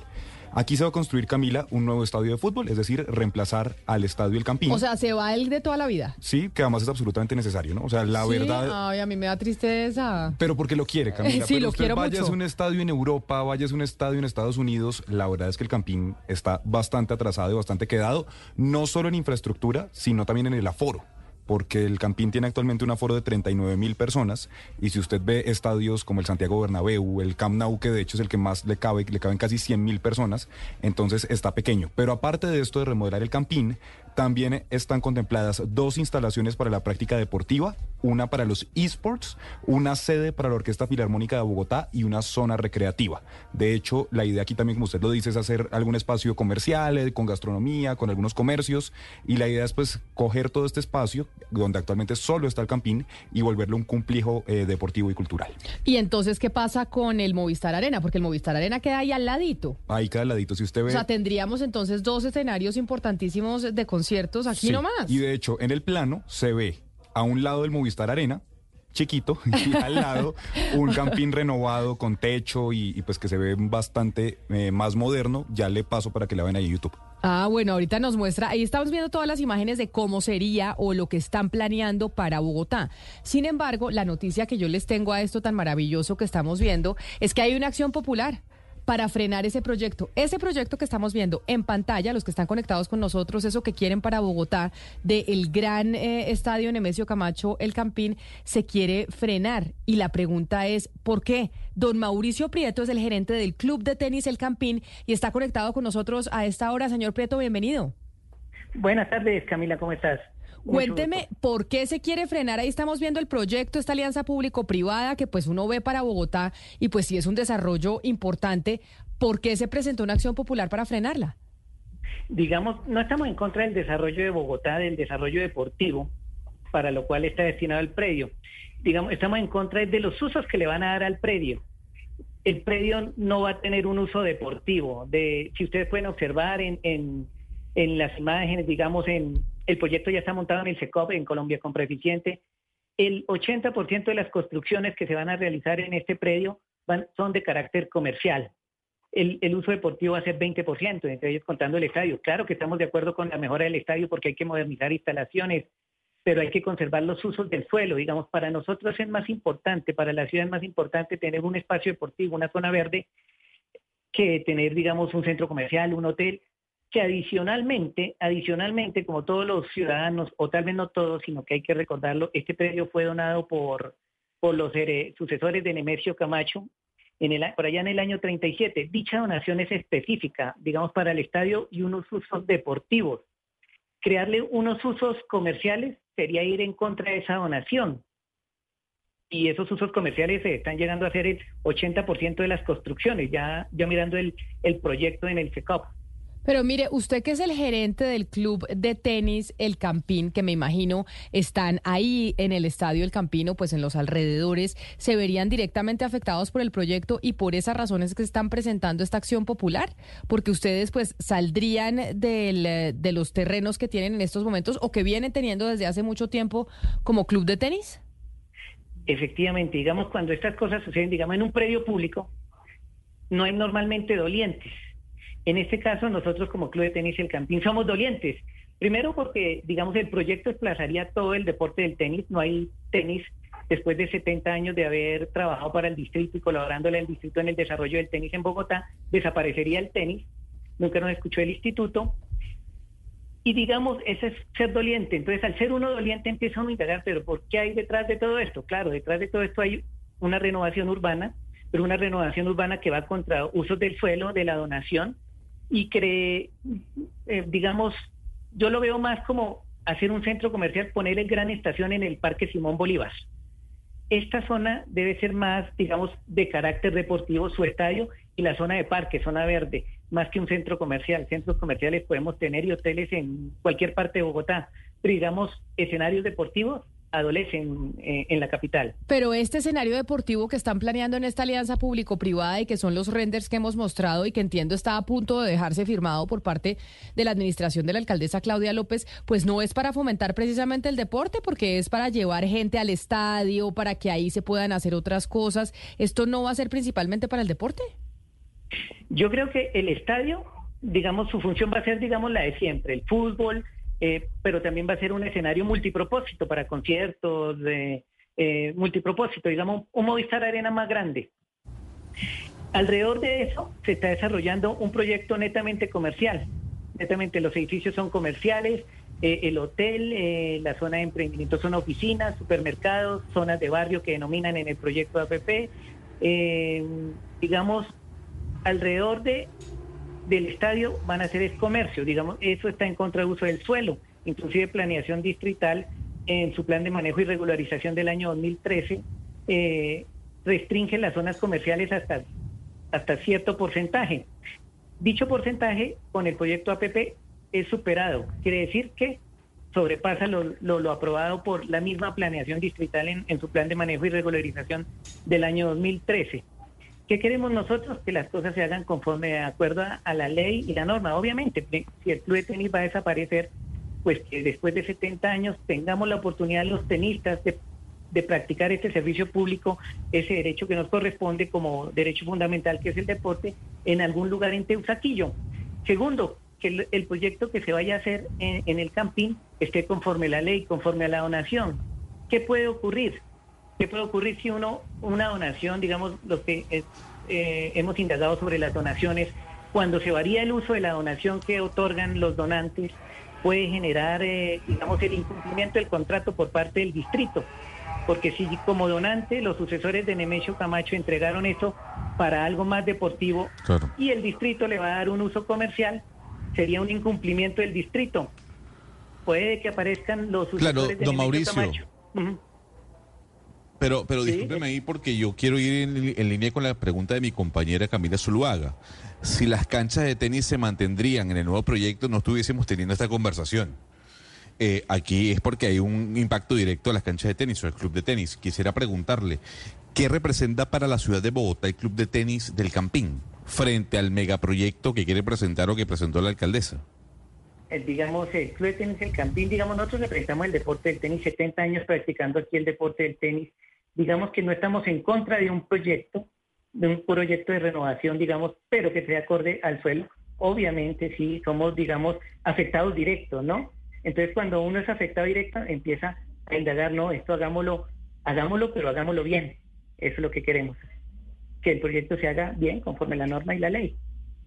Pero señor Prieto, ese argumento, eh, o sea, lo que usted plantea, que, el campín va a dejar de ser eh, un escenario deportivo para volverse un escenario comercial, es justamente lo que pasa hoy, es que el Santa Fe Millonario no juegan gratis en el, en el, en el Campín y cada que se hace un concierto, un evento en el Campín, pues el empresario que lo realiza tiene que pagarle al distrito por la utilización del escenario, o sea, ¿cuál es la diferencia?